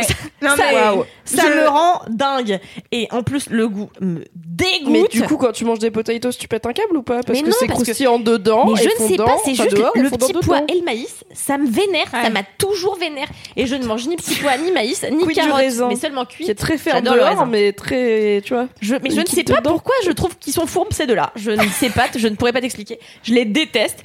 Et euh, petit pois, maïs, euh, c'est vraiment les deux trucs que tu me feras jamais bouffer. euh. Et la betterave. La betterave, j'aime pas. Enfin. Je peux l'aimer dépendamment de la manière dont elle est cuisinée. Et les carottes, je les mange que crues. Mais euh, sauf si elles sont jaunes et violettes. Mais si elles sont oranges, je les mange que crues. Je déteste les carottes oranges cuites. Voilà. Et la salade? Non, mais ça, j'ai pas envie d'en parler. Merci. J'en ai déjà parlé dans ce podcast. J'ai pas envie de le répéter. Bonne journée. Non mais par contre, euh, si meilleure mère nous écoute, je veux bien qu'on nous fasse un cours de Kalindi et de pourquoi, depuis quand euh, les petits pois et le maïs. Alors, euh, ma mère te dira euh, depuis toujours, car j'ai jamais pu blairer ça. Mais en plus, ma mère, tous mes problèmes que j'ai eu avec la bouffe, qui sont pas vraiment des, des vrais problèmes, mais de pas vouloir manger du fromage en société. J'adore le fromage, c'est ma Mhm. passion, tu vois. Mais genre quand il y a des plateaux de fromage euh, et que les gens les mangent, de, je suis là. Pourquoi vous faites ça? Genre pourquoi vous allez pas le manger chez vous? Mais quoi c'est Mais je trouve que le fromage, ça se mange pas en public. C'est Mais parce que t'as peur de puer de la gueule mais ou... pas du tout, parce que moi, j'en mange pas en public, tu vois. Mais les gens qui en mangent, je suis là. C'est couillu quand même de manger du fromage Mais euh, avec pourquoi d'autres gens. Ben parce que je trouve ça bizarre, tu vois. C'est cru. Enfin, c'est- la pâte est crue parfois. Je suis là. C'est, je sais pas. Je ne sais pas l'expliquer. Ça me. Pour moi, c'est un truc presque intime le fromage. Je sais pas. C'est Mais bizarre. quid de par exemple une raclette? Ah non, c'est cuit, ça va. Ah, ça fait dû sens. M'en douter. Mais oui, Et la des- tartiflette, des, ça des va. sushis, du poisson cru. Ah, ça me dérange pas du tout. C'est le fromage le en fromage. particulier. Je sais pas. Il y a un truc qui, je trouve, c'est intime le fromage. Mmh. Et, euh, et depuis toute petite. Fromage de bite. Et tu, tu sais que c'est peut-être pour ça. C'est peut-être à cause du fromage de bite Ah. et de ce vieux sketch. Putain, ça me rappelle ça. C'est les inconnus ou les nuls, je me souviens plus. Tu Les sais qu'ils font genre, c'est les nuls, hein, qui font genre et qui servent à dans une foire au vin ou je sais, euh, je sais plus quoi. À un vieux lui disent tiens, regardez, mangez mon beau fromage. L'autre il mange, il disait bah c'est du fromage de bite. Putain, je viens d'y penser. Ah, C'est peut-être pour ça. T'as peur de te faire avoir. Monsieur Chaussette débloque vos problèmes psychologiques depuis l'enfance.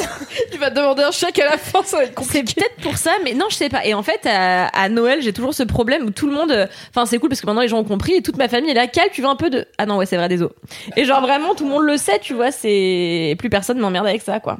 Et donc euh, parfois, ma tante, pour rigoler, parce que c'est une petite rigolote, ma tante Poutou, on l'adore, on la salue bien fort.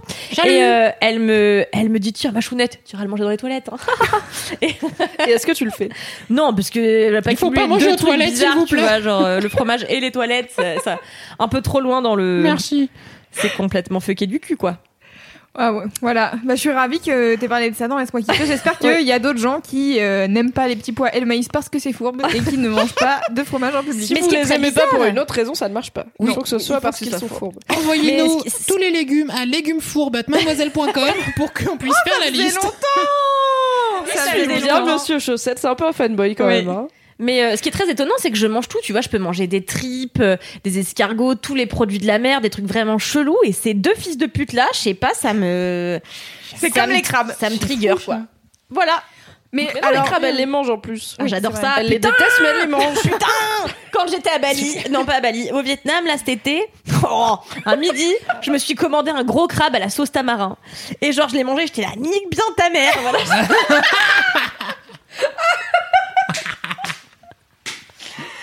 La meilleure personne. Alors personnellement, moi, pour rebondir sur euh, ta dorade euh, aux groseilles là, et ben moi ce soir-là, j'ai mangé euh, des betteraves euh, au capre parce que c'est le seul truc végétarien qu'ils avaient et c'était un truc de ouf tellement c'était bon. Et j'étais là, j'aurais jamais pensé à mettre des capres avec des betteraves qui étaient euh, cuites. Et Je vous dis comme ça, on dirait c'était- un peu une punition quoi. Ouais, et c'était mariné avec euh, une huile pareille. Je sais pas ce que c'était, mais c'était trop bon. Ça c'était formidable.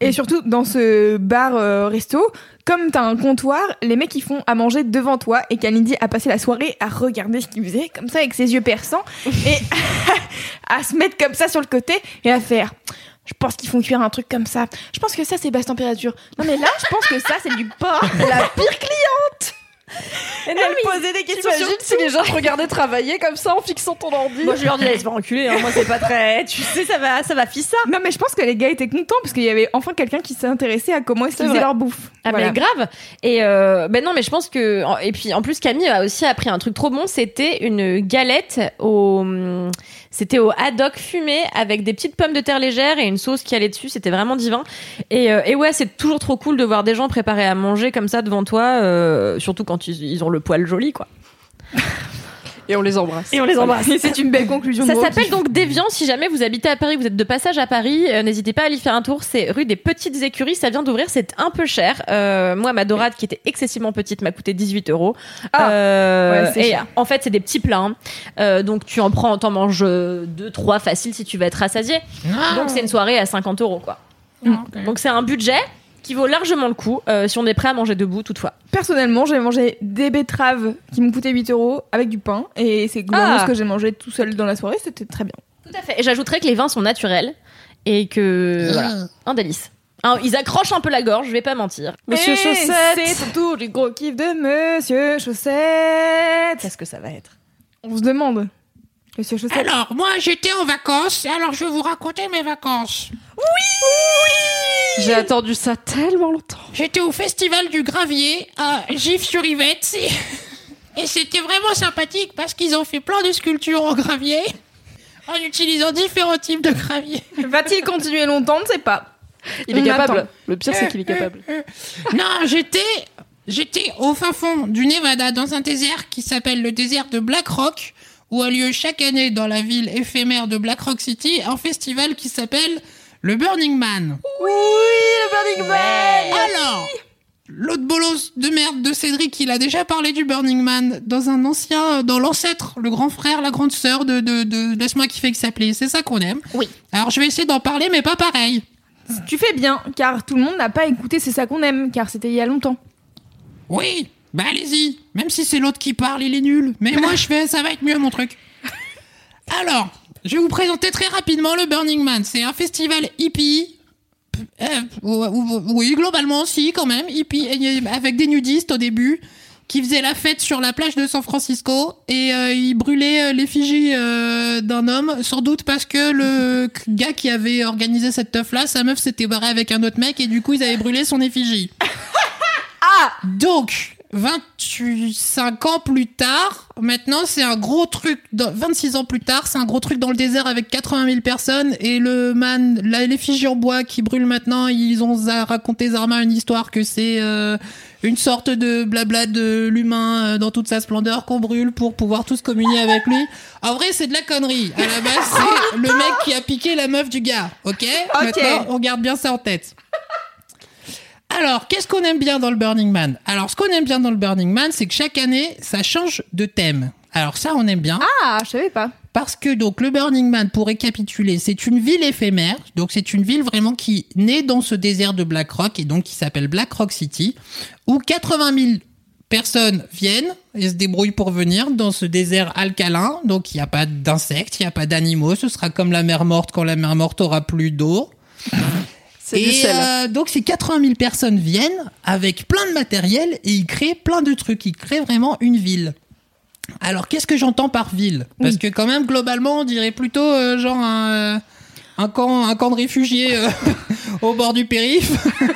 C'est quand même globalement à base de tentes et de, de bricolage sur des caravanes à l'arrache. Je l'aime tellement, putain. mais avec des blagues et du néon et des, des lumières partout. Est-ce qu'il y a toujours Donc, des gens tout plus nus rigolo. Alors il y a de moins en moins de gens tout nus parce que Tout maintenant c'est quand même euh, le Burning Man c'est devenu quand même de plus en plus un truc d'expression et un peu moins de hippie. Donc il y a beaucoup de gens qui sont euh, un peu arty qui viennent avec des super costumes, avec de la lumière et donc euh, cette année c'était le le thème c'était iRobot. Donc c'était cool mais un petit peu ringard. Et euh, donc il y avait- Tellement ma vie Tellement d'opinions, monsieur il y avait beaucoup de gens qui étaient déguisés en robots et la nuit c'était vachement bien parce qu'ils étaient déguisés en robots avec des lumières et tout ça et des flashs et des, euh, des visières de robots et ils étaient trop ouf. Les gens qui sont au Burning Man que j'appelle les burners, ils sont quand même très rigolos et très mignons quand ils sont bien sapés avec toutes leurs fringues et ils sont trop choupis. Et la nuit dans le désert, vous vous rendez bien compte qu'il n'y a pas de lampadaire ni rien, donc vraiment tout est éclairé par les lumières des gens. C'est vraiment très très très très beau. On dirait Las Vegas mais dans le désert et ça, Sur on des gens. prend vraiment une grosse claque dans la gueule quand on voit ça. Le plus, Monsieur Chaussette parle, le plus il ressemble à Cédric dans Oui, sa voix. j'étais en C'est train de très me dire, monsieur Pas du Chaussette, tout t'as un- Fermez bien vos gueules, putain, j'en peux plus d'entendre parler de ce Cédric de merde Alors, en plus, il est mort là-bas. Vous le reverrez plus jamais Mais t'es la pire personne Il reviendra pas Nouvelle storyline Monsieur Chaussette a tué Cédric. Il l'a Oui. assassiné. Avec l'aide de Codex Urbanus Bref, et donc, alors, euh, au Burning Man, donc j'étais avec ce fameux Codex Urbanus qui s'amuse à dessiner sur les murs, hein, bravo, merci, hein. Qui paye Hein, les impôts le- après pour Hein, enlever. le Bravo. vandalisme, on aime bien. Et donc, euh, alors euh, oui, donc revenons dessus. Donc cette ville en fait se compose à la fois donc de de, de, donc, de tentes et de trucs comme ça, mais les gens s'organisent. Ces 80 000 personnes s'organisent en camps. Et donc il y a maintenant au Burning Man 1400 camps. Waouh. Et donc chacun de ces camps propose une activité. Y T'étais dans lequel? Moi, j'étais dans un, j'étais dans un camp avec euh, des randonneurs hippies euh, du Nevada euh, qui réparent des vélos. Ce qui est très important parce qu'on se déplace beaucoup en vélo là-bas. Ah oui. Et donc les gens, comme c'est un putain de désert, et ben leur chaîne elle se casse, leurs pneus ils se crèvent, ils gonflent leurs pneus comme des bolos jusqu'au maximum. Donc quand il fait chaud, ça explose et après ils sont comme des cons au milieu du désert et ils reviennent à pied. Est-ce que c'est Euh, une histoire qui est arrivée à Cédric? Non, non, parce qu'il n'est pas complètement con. Mais beaucoup des gens qui arrivent là-bas font du vélo pour la première fois et ils sont cons. Ils font n'importe quoi avec leur putain de vélo. Et après, c'est à nous de les réparer. Alors, bon, bah, c'est pas Bon. grave ça. Bah, c'est vraiment. C'est un, un- bon un. C'est un endroit avec beaucoup de bonheur et de bienveillance. Il est vénère, monsieur Chaussette, je comprends. Mais c'est ma, moi, c'est ma personne préférée perso. Mais putain, mais tu vas dans un endroit avec 80 000 hippies, là Ils sont tous casse-couilles, j'en peux plus Ils sont mignons, mais ils sont casse-couilles Alors...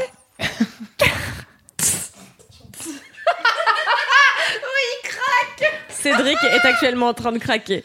Bref, un donc verre ces d'eau camps, donc ces camps en fait font euh, plein de choses. Donc nous on réparait par exemple des vélos.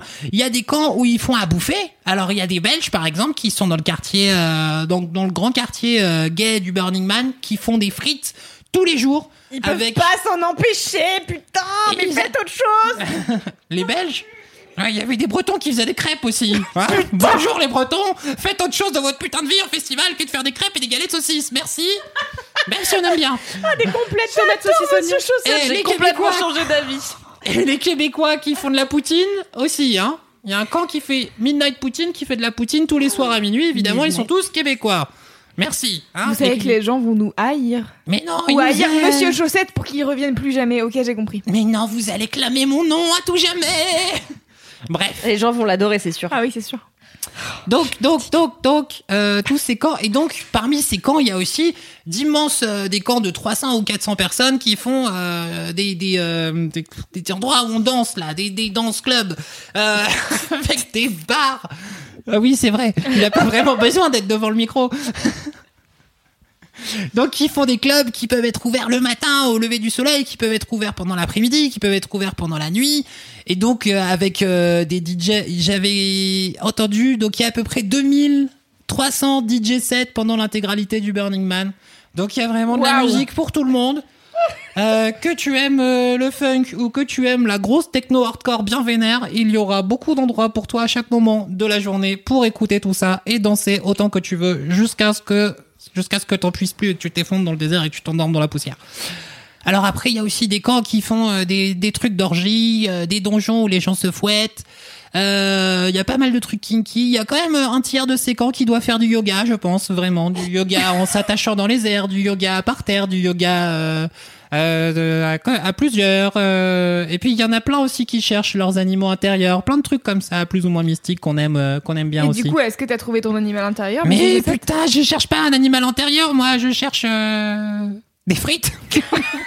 Bah merci les Belges du coup. Bah oui. J'adore les Belges, ils sont trop Non gentils. mais qu'est-ce que tu fais à Burning Man depuis Alors toutes ces années, que tu Monsieur fais Chaussette à Burning Man? Et bah du coup tu te promènes car c'est comme une ville que tu aimerais beaucoup et à laquelle tu retournes et à chaque fois les magasins ils ont changé, les gens qui font les trucs ils ont changé, les activités elles ont changé. Et puis du coup tu vas te promener et surtout c'est comme si toute la déco de la ville avait changé chaque année car le Burning Man c'est aussi euh, beaucoup beaucoup de créations artistiques avec la voix de Monsieur Chaussette des créations artistiques qui sont toutes en rapport avec le thème de l'année. Par exemple, il y a deux ans, le thème c'était euh, Da Vinci, et donc il y avait plein de créations artistiques toutes pétées avec des humains, là, des, les humains de, de, de Léonard de Vinci, euh, et le man, il était lui-même comme un truc de Léonard de Vinci dans un cercle de l'homme parfait, et il y avait plein de machins autour euh, de trucs plus ou moins, euh, plus ou moins euh, punk. Ok. Steampunk. Steampunk Yes Ouais, Oui merci C'est Mimi qui vient de t'apprendre un truc sur la musique. Je suis choquée. Mais Mais non, c'est c'est pas, pas de la la musique. Sur un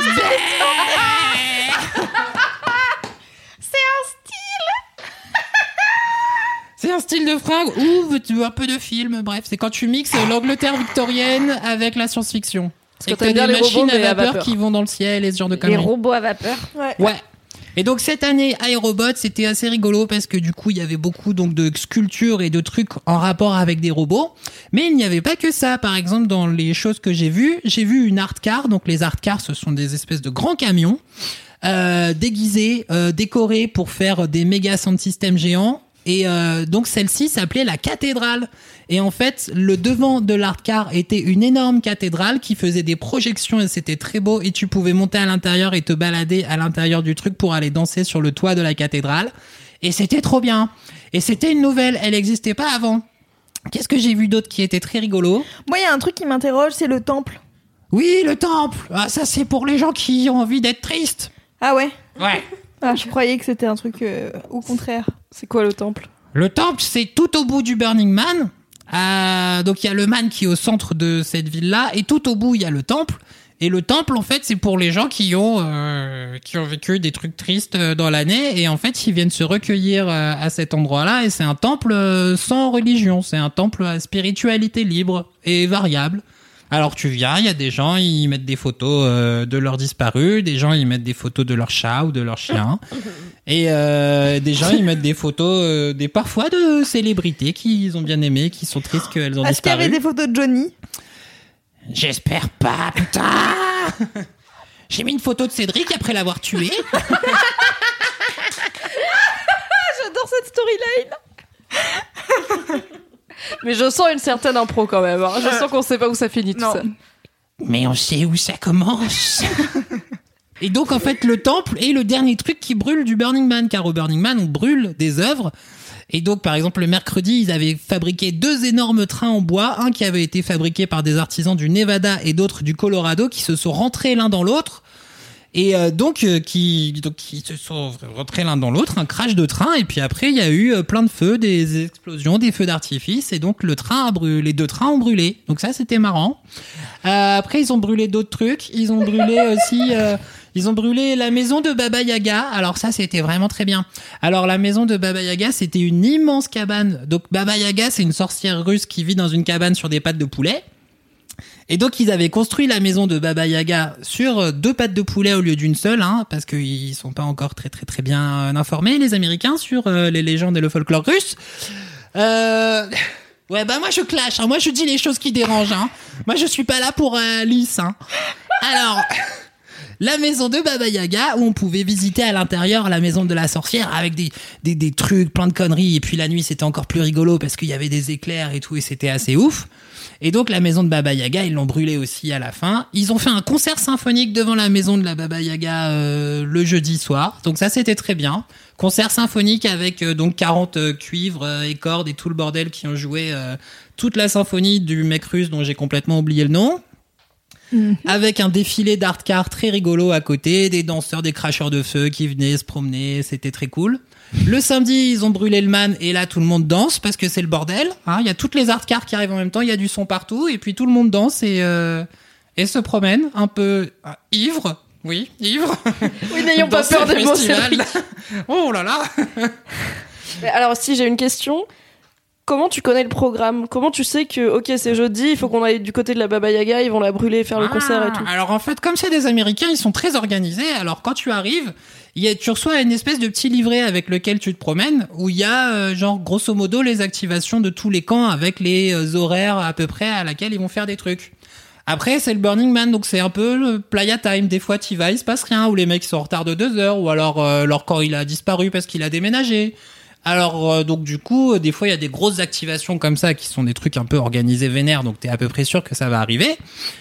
Et, euh, et puis parfois, eh ben, tu te promènes et puis il se passe rien, mais c'est pas grave parce que grâce à la sérendipité, tu découvres plein d'autres trucs et tu parles à des gens et puis tu finis par pas manger. Une fois, j'étais parti chercher des saucisses, par exemple.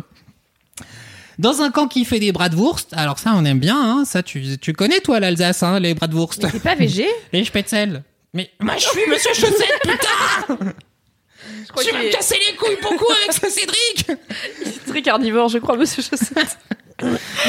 Cette belle voix Des paquets de, de mentos Bref, et donc j'allais chercher des bratwurst. Alors, eh ben, qu'est-ce qui se passe En allant chercher les bratwurst, qui était pas très loin, eh ben, il y a tout le défilé des nudistes qui sont arrivés. Donc, les 1500 nudistes qui restaient au Burning Man sur leur vélo. Alors, moi, j'en ai vu des saucisses, hein. Et euh, le Tout ça pour cette vanne, putain Et donc j'arrive à mon camp pour avoir des bratwurst, hein, affamé, hein, l'idée, l'idée de- bon vous avez la blague. Et euh, du coup ils en avaient plus, hein, euh, bah, c'était encore l'heure, mais ils avaient tout filé, ils avaient tout donné à tous les connards de hippies qui avaient faim avant moi. Alors moi qu'est-ce que j'ai eu? J'avais rien. J'ai même pas de zob. Alors j'ai même pas eu mon zob. Alors je suis rentré et puis je suis allé euh, je suis allé chez euh, Comfort Enjoy qui est un gros camp qui euh, a plein d'autres camps à l'intérieur qui font tous plein de trucs cool. Et euh, ils faisaient des taquitos. Alors à la place, j'ai mangé plein de taquitos. Tu racontes bien. Oui. quoi, Et puis j'étais avec mon copain Codex Urbanus, alors on était contents. On a mangé des taquitos. Des taquitos, c'est des petits tacos mais roulés. En, comme une forme de, c'est comme une galette saucisse mais euh, mexicaine. D'accord. Et donc voilà, c'est ce que tu fais à longueur de temps au Burning Man. Tu vas te promener, tu vas regarder des œuvres d'art, tu vas te balader, tu vas manger des taquitos alors que tu voulais des putains de bratwurst. tu vois un défilé nudiste et puis après il y a ah si une fois il y a un robot qui est venu nous parler, c'était trop mignon. Oh là là là là, c'était trop mignon. C'était un bonhomme, il avait fabriqué un robot sur des chenilles et il allait parler aux gens Comme Wally. depuis loin, il le contrôlait depuis loin, et le robot, il venait te voir sur ses chenilles, il faisait Hello, how are you? Et après, tu parlais avec le robot, et il te disait I have no friends, avec cette voix trop mignonne de robot d'à Il a un peu la voix de monsieur Chaussette, le robot. Euh, Et donc, après, il pouvait lever les bras pour te faire des, des hugs et des câlins. Et après, il te disait Faisons un selfie tous les deux. Et il était trop mignon. Et donc, ça, on a bien aimé. À un moment, au plein milieu du désert, ils ont fabriqué un carrefour. Un carrefour de ville avec des, des feux tricolores et un abribus. Alors, du coup, tu pouvais attendre le bus. C'était très drôle. Passait On aime jamais, bien du coup. Le noctilien. Et il y avait une gare avec le train et les gens, on, on était arrivé là-bas à 3 heures du matin avec mon ami Codex Urbanus. Et les gens, ils étaient en train d'attendre à l'intérieur euh, le train. Alors du coup, on a décroché le téléphone pour appeler euh, la gare et puis ils nous ont demandé, mais la gare, ils vous ont dit quand le train arrivait. Et du coup, on leur a dit, ah bah non, euh, ils nous ont dit que c'était la grève en France alors que le train allait pas arriver. Et du coup, les gens, ils étaient là, ah putain, c'est relou, on va encore attendre un petit peu. C'est quand même un truc de gros zinzin. Ivre. Voilà, oui. Ivre, oui. Personne. Euh, zinzin. Et du coup, voilà, tu fais ça. Après, tu rentres à ton camp sur ton vélo pour dormir un petit peu. Et le lendemain, tu recommences. Et après, tu vas danser, tu vas voir euh, des trucs, tu Ça a vas l'air bien, promener. En Ça a vrai, l'air ça a l'air bien. Et c'est très rigolo. J'ai très envie d'aller à Burning Man avec toi, monsieur Chaussette. Ah oui Plus Ouais. avec Cédric. Non, Bah, elle est morte de toute façon donc. euh, Oui. J'irai Ah recueillir sur sa tombe dans le désert. Et puis, il y a plein d'autres Au trucs. euh, alors, pour finir, il y a aussi... En fait, ce qui est intéressant, c'est que c'est aussi un festival où il faut faire attention à tout ce qu'on laisse. Il faut pas laisser de traces. Donc, ça veut dire qu'il faut amener avec toi euh, ce dont tu as besoin pour manger, repartir avec tes déchets, il faut pas jeter tes clopes par terre, il faut bien nettoyer les camps à la fin et en fait, c'est quand même dans un parc naturel donc il y a aussi cette euh, euh, de- de- cette euh, Réflexion. réflexion permanente autour de euh, qu'est-ce qu'on vient faire ici et comment ne rien laisser de traces dans ce truc-là qui est quand même aussi euh, particulièrement intéressante. Mais quand même, ça doit laisser des traces, brûler des trucs. Oui, alors les cendres, c'est pas très grave, mais après, effectivement, les gens du Burning Man, ils restent pendant deux mois pour nettoyer tout le bordel. Ah, tout de même. Ouais. Donc pendant tu- que Monsieur Chaussette est de retour en France et qu'il peut avoir des bras de bourse quand il veut. Exactement. J'aime les bratwurst, j'aime les saucisses. Ça avait l'air trop bien. Ouais. C'était J'avoue. pas mal, ça va, c'est cool, oui, c'est intéressant. On peut dire qu'on est un peu deg. On peut dire. On a le droit. Mais Nos oui. vacances étaient aussi bien, probablement pas. Si, si, C'était si, sympa. Si, si, c'était très bien. Mais Oui. euh, quand même, Il y avait Burning des Man, ça a l'air quand rouges même et il y avait des complètement gros zinzin. On a vu moins quand même de personnes toutes nues euh, manger Ça, des bras c'est sûr. sûrs. Parle pour toi. C'est quoi ton gros kiff loulou? Alors, mon gros kiff, c'est la suite des petites étapes de la vie. Oh là là, on aime. En fait, j'ai noté plein de trucs euh, dans ma liste de kiffs et je me rends compte qu'il y en a beaucoup qui sont liés à ma fameuse histoire d'armoire.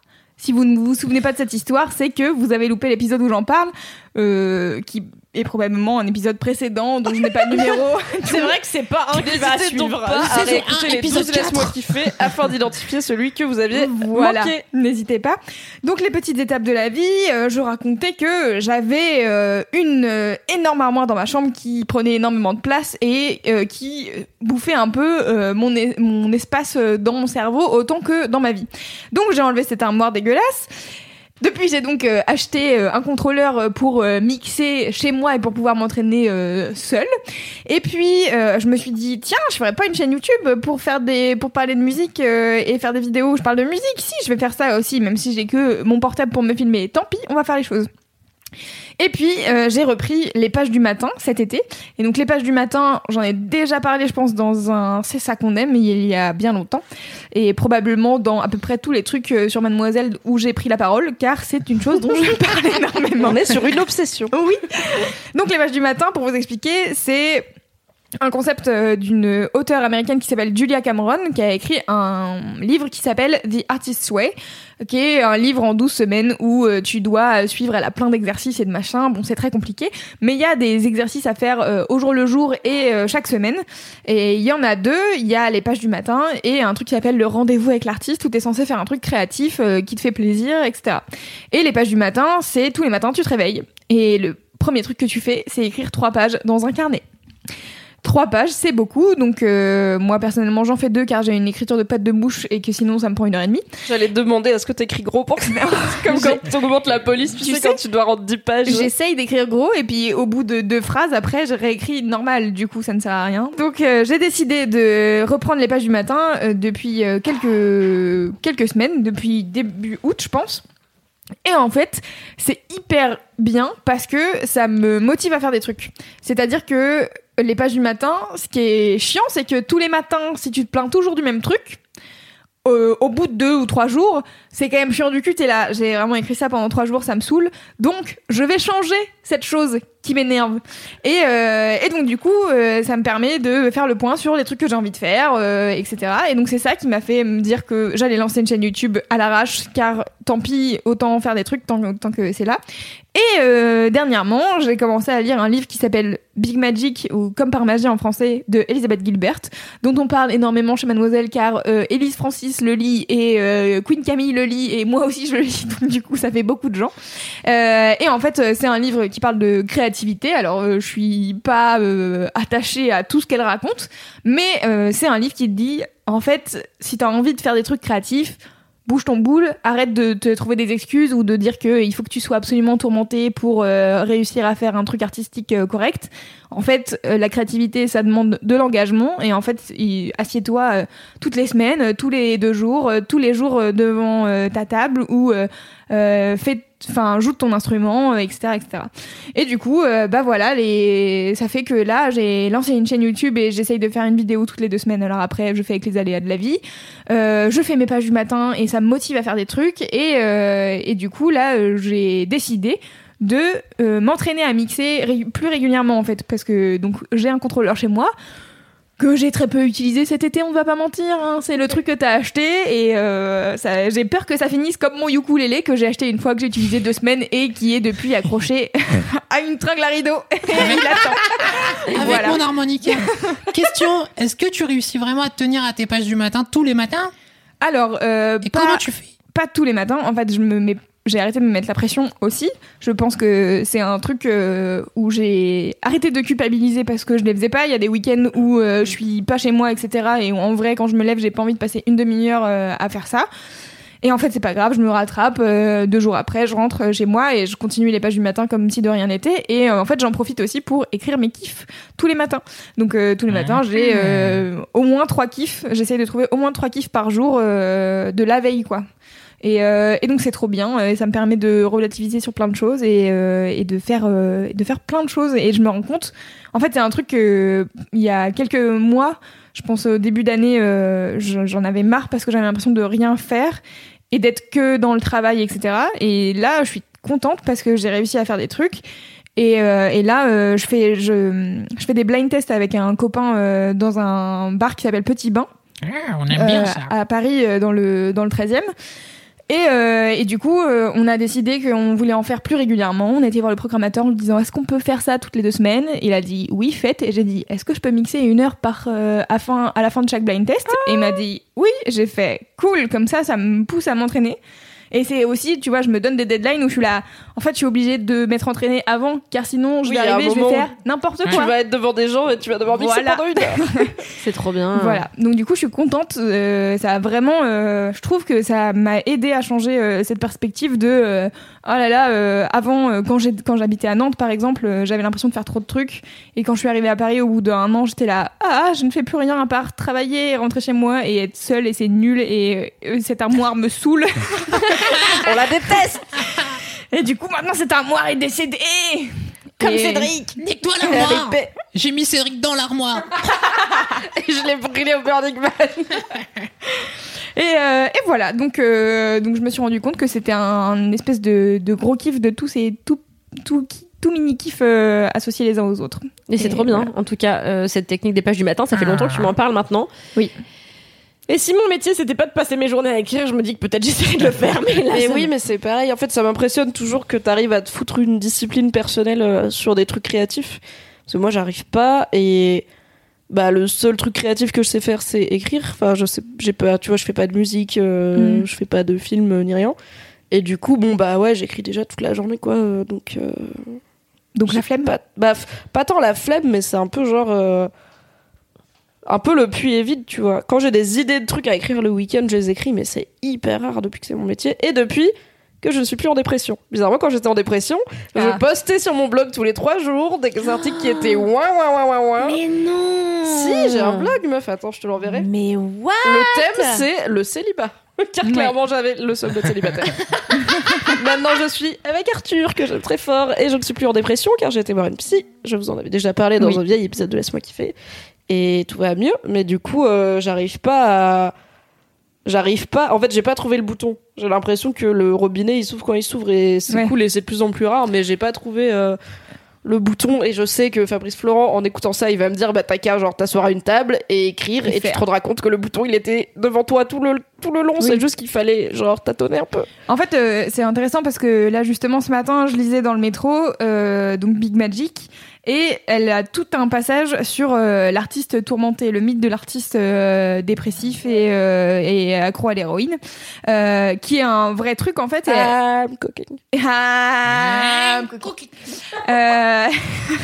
et- en fait, elle a toute une réflexion en disant, en fait, euh, donc elle, dit ça, elle dit, euh, franchement, c'est un truc qui est hyper euh, attrayant pour les ados, tu vois, ce truc de, tous les artistes un peu maudits, etc. Et, euh, et je me suis fait la réflexion, moi, ce, ce matin en lisant ça, j'étais là, c'est vrai que moi, c'est un truc donc euh, quand j'étais ado, j'étais sur un forum euh, d'écriture et, euh, et en fait, je voyais tous les gens qui étaient sur ce forum, qui faisaient des super trucs, mais très euh, tristes et c'était rarement Mm. très gai et il y avait rarement des belles, des jolies histoires. euh, c'était plutôt des trucs euh, de, de, ouais, de dépressifs quoi. Et euh, désolé, hein, je, suis, pardon. Elle Euh, la digression. Et en fait, euh, donc c'était rarement des trucs euh, gays. Et moi, je j'ai eu ce truc-là euh, étant adolescente euh, à 16 ans où j'étais là, ouais, je vais écrire. Donc quand j'étais triste euh, pour, à cause des garçons, euh, j'écrivais des trucs euh, nuls à chier du cul. Euh, dark. Oh là là, c'était En fait, c'était même pas dark, tu vois. C'était juste, euh, tu prends ta peine et t'es là, genre, je vais tirer au maximum et je vais mettre des trucs et ça va avoir l'air triste. Alors que, enfin ouais, voilà, c'est ça. Et vraiment, j'essayais de faire euh, des espèces de figures de style nul à chier et tout. Et franchement, je me lisais, j'étais là, mais en fait, c'est pas moi. C'est-à-dire que moi, quand j'écris, je dis putain et merde et euh, Je tape des barres beaucoup. et je ris. Et, euh, et non, mais en fait, et du coup, je me suis. Quand j'ai lu ça ce matin, je me suis dit, putain, c'est clair, moi j'ai trop été euh, cet ado euh, qui est à moitié attiré par ce truc-là, mais en, vrai, c'est pas moi du tout. C'est-à-dire que moi, euh, j'ai un rapport plutôt sain à- au fait d'écrire, c'est juste que j'aime bien ça et que voilà, après, j'ai pas forcément des idées folles d'histoire et de romans, mais c'est pas grave en fait. Et, et du coup, c'était hyper intéressant parce que autour de moi, il y avait que des gens comme ça. Et en fait, j'ai des copines avec qui, donc avec qui je suis devenue très proche, qui ont arrêté totalement d'écrire à partir du moment où ça allait. Et, euh, et du coup, euh, je trouve ça triste parce qu'en fait, il y a plein d'histoires qui naissent pas sûrement, parce, juste parce qu'en fait, en fait, je pense que c'est un truc de, bah ça va, du coup, j'ai plus besoin d'écrire. Ouais, j'ai plus Et- rien à sortir. Ouais, et puis de- c'est pas ouais, valorisé, tu vois, genre. euh, Je pense que, enfin, dans les auteurs les plus connus, t'as quand même beaucoup de sum et pas trop de trucs légers, tu vois, qui sont plus estampillés soit girly, soit jeunesse. Alors que en vrai, euh, tu peux écrire des trucs très bien et très positifs et où il y a pas de somme dedans. Ouais. Mais euh, c'est plus dur d'apprendre, je trouve. Je trouve que c'est plus dur d'écrire des trucs joyeux. Mais parce que quand c'est joyeux, t'as vite l'impression que c'est niais. Alors après, souvent c'est- pas joyeux et en fait c'est niais aussi parce qu'effectivement euh, tout le monde n'est pas tout le monde n'est pas Baudelaire et mes poèmes d'ado euh, torturés Ouais. n'étaient pas très bons non plus. Mais euh, Les miens ouais, étaient parfaits.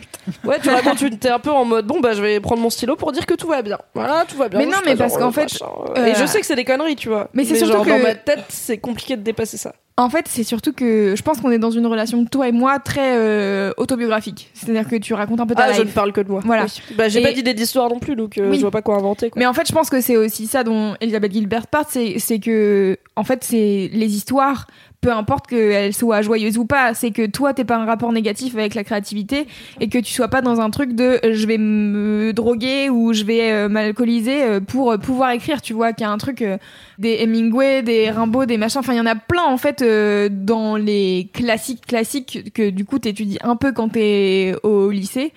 Oh bah tous ceux que t'as que t'as lu au lycée, Oui.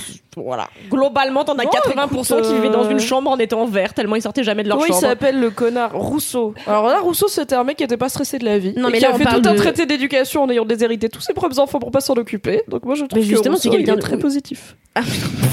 tu vois, il est chill, le gars. Mais là, en plus, on est sur des, une- on est sur des philosophes, mais les gens, qui- enfin, Euh, ouais, c'est Oui, ce que différent, tu tu vois. C'est pas juste des poètes, quoi. C'est pas, pas un des poète, poètes, c'est des, c'est Ouais. des philosophes, quoi. Mais euh, qu'est-ce que je voulais dire? Je voulais dire un truc, je ne sais plus ce que c'est. Ah oui, euh, moi qui écris pas mal pour moi, mais genre jamais le matin. C'est vraiment Ouais. ça me, je, je ne pourrais pas, je pense.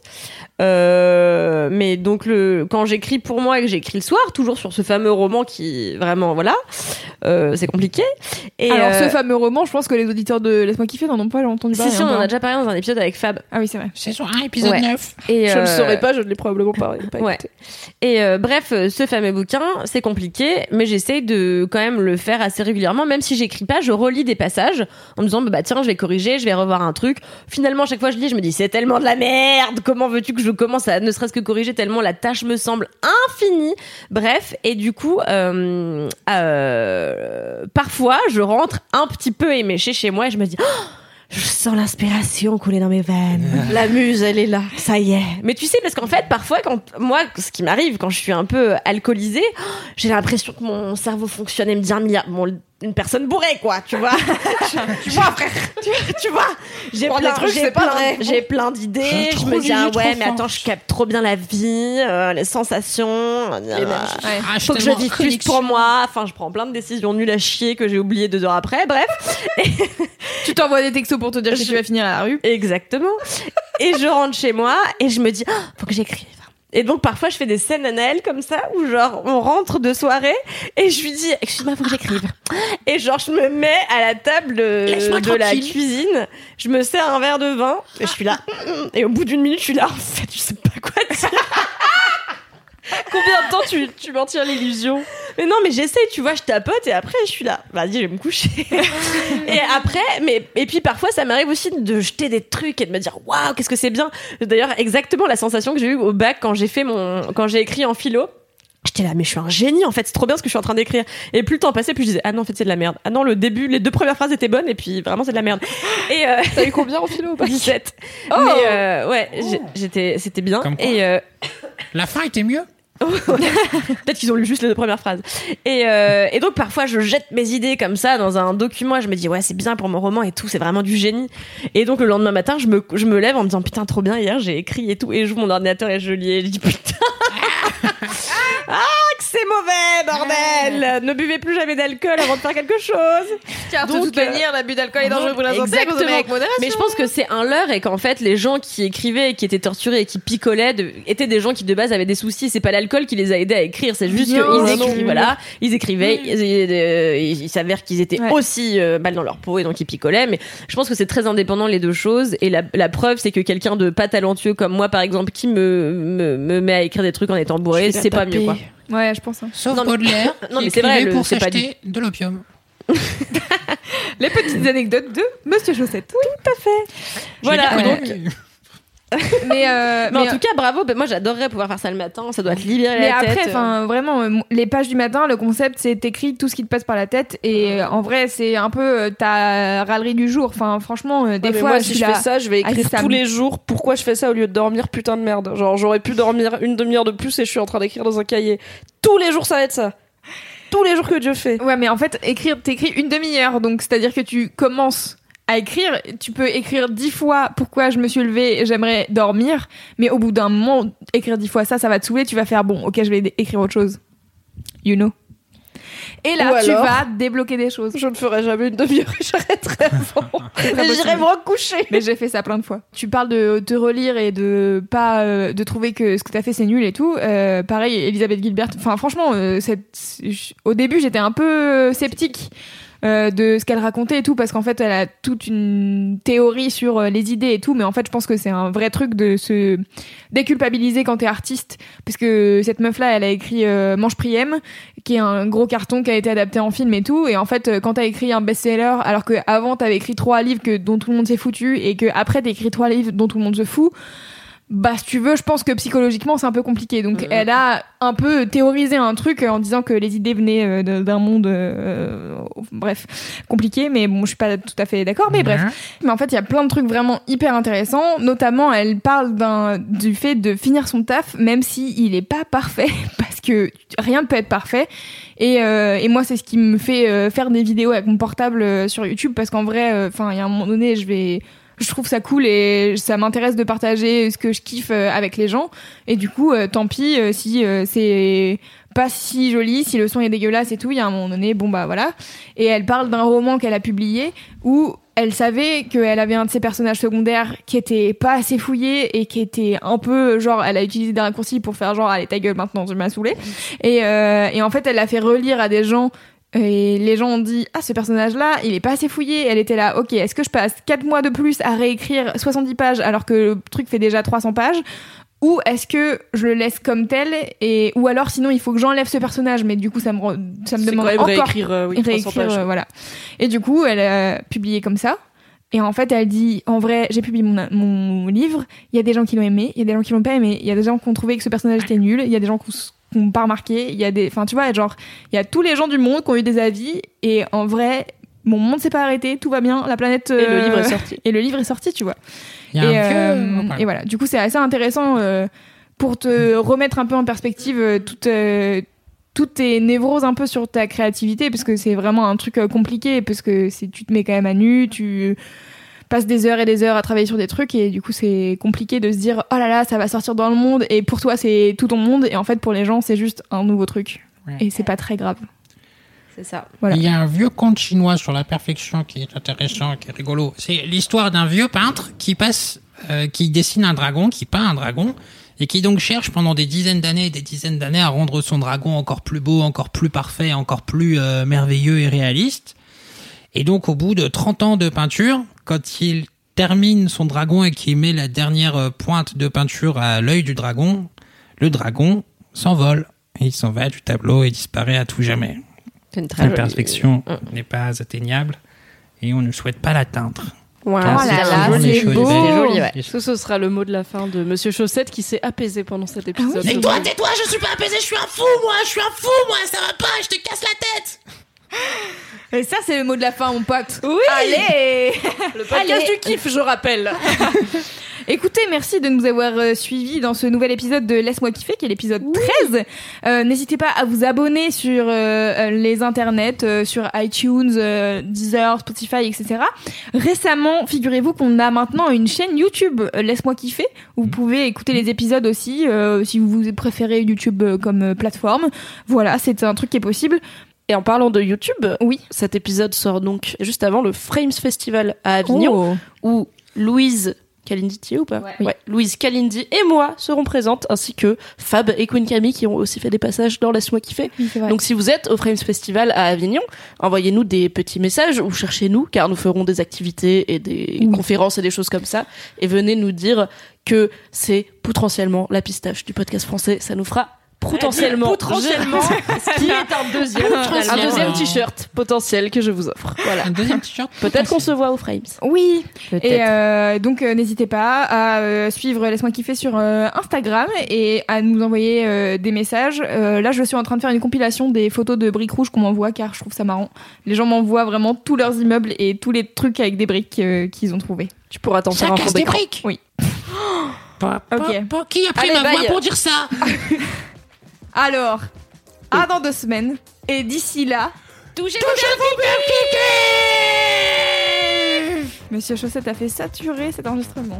Mimi, Mimi, elle dit même pas au revoir, tu vois, elle dit pas touchez-vous bien Bye. mais elle dit pas au revoir. Je suis fatiguée. Bye tout le monde, à dans deux semaines. Bisous. Salut les gars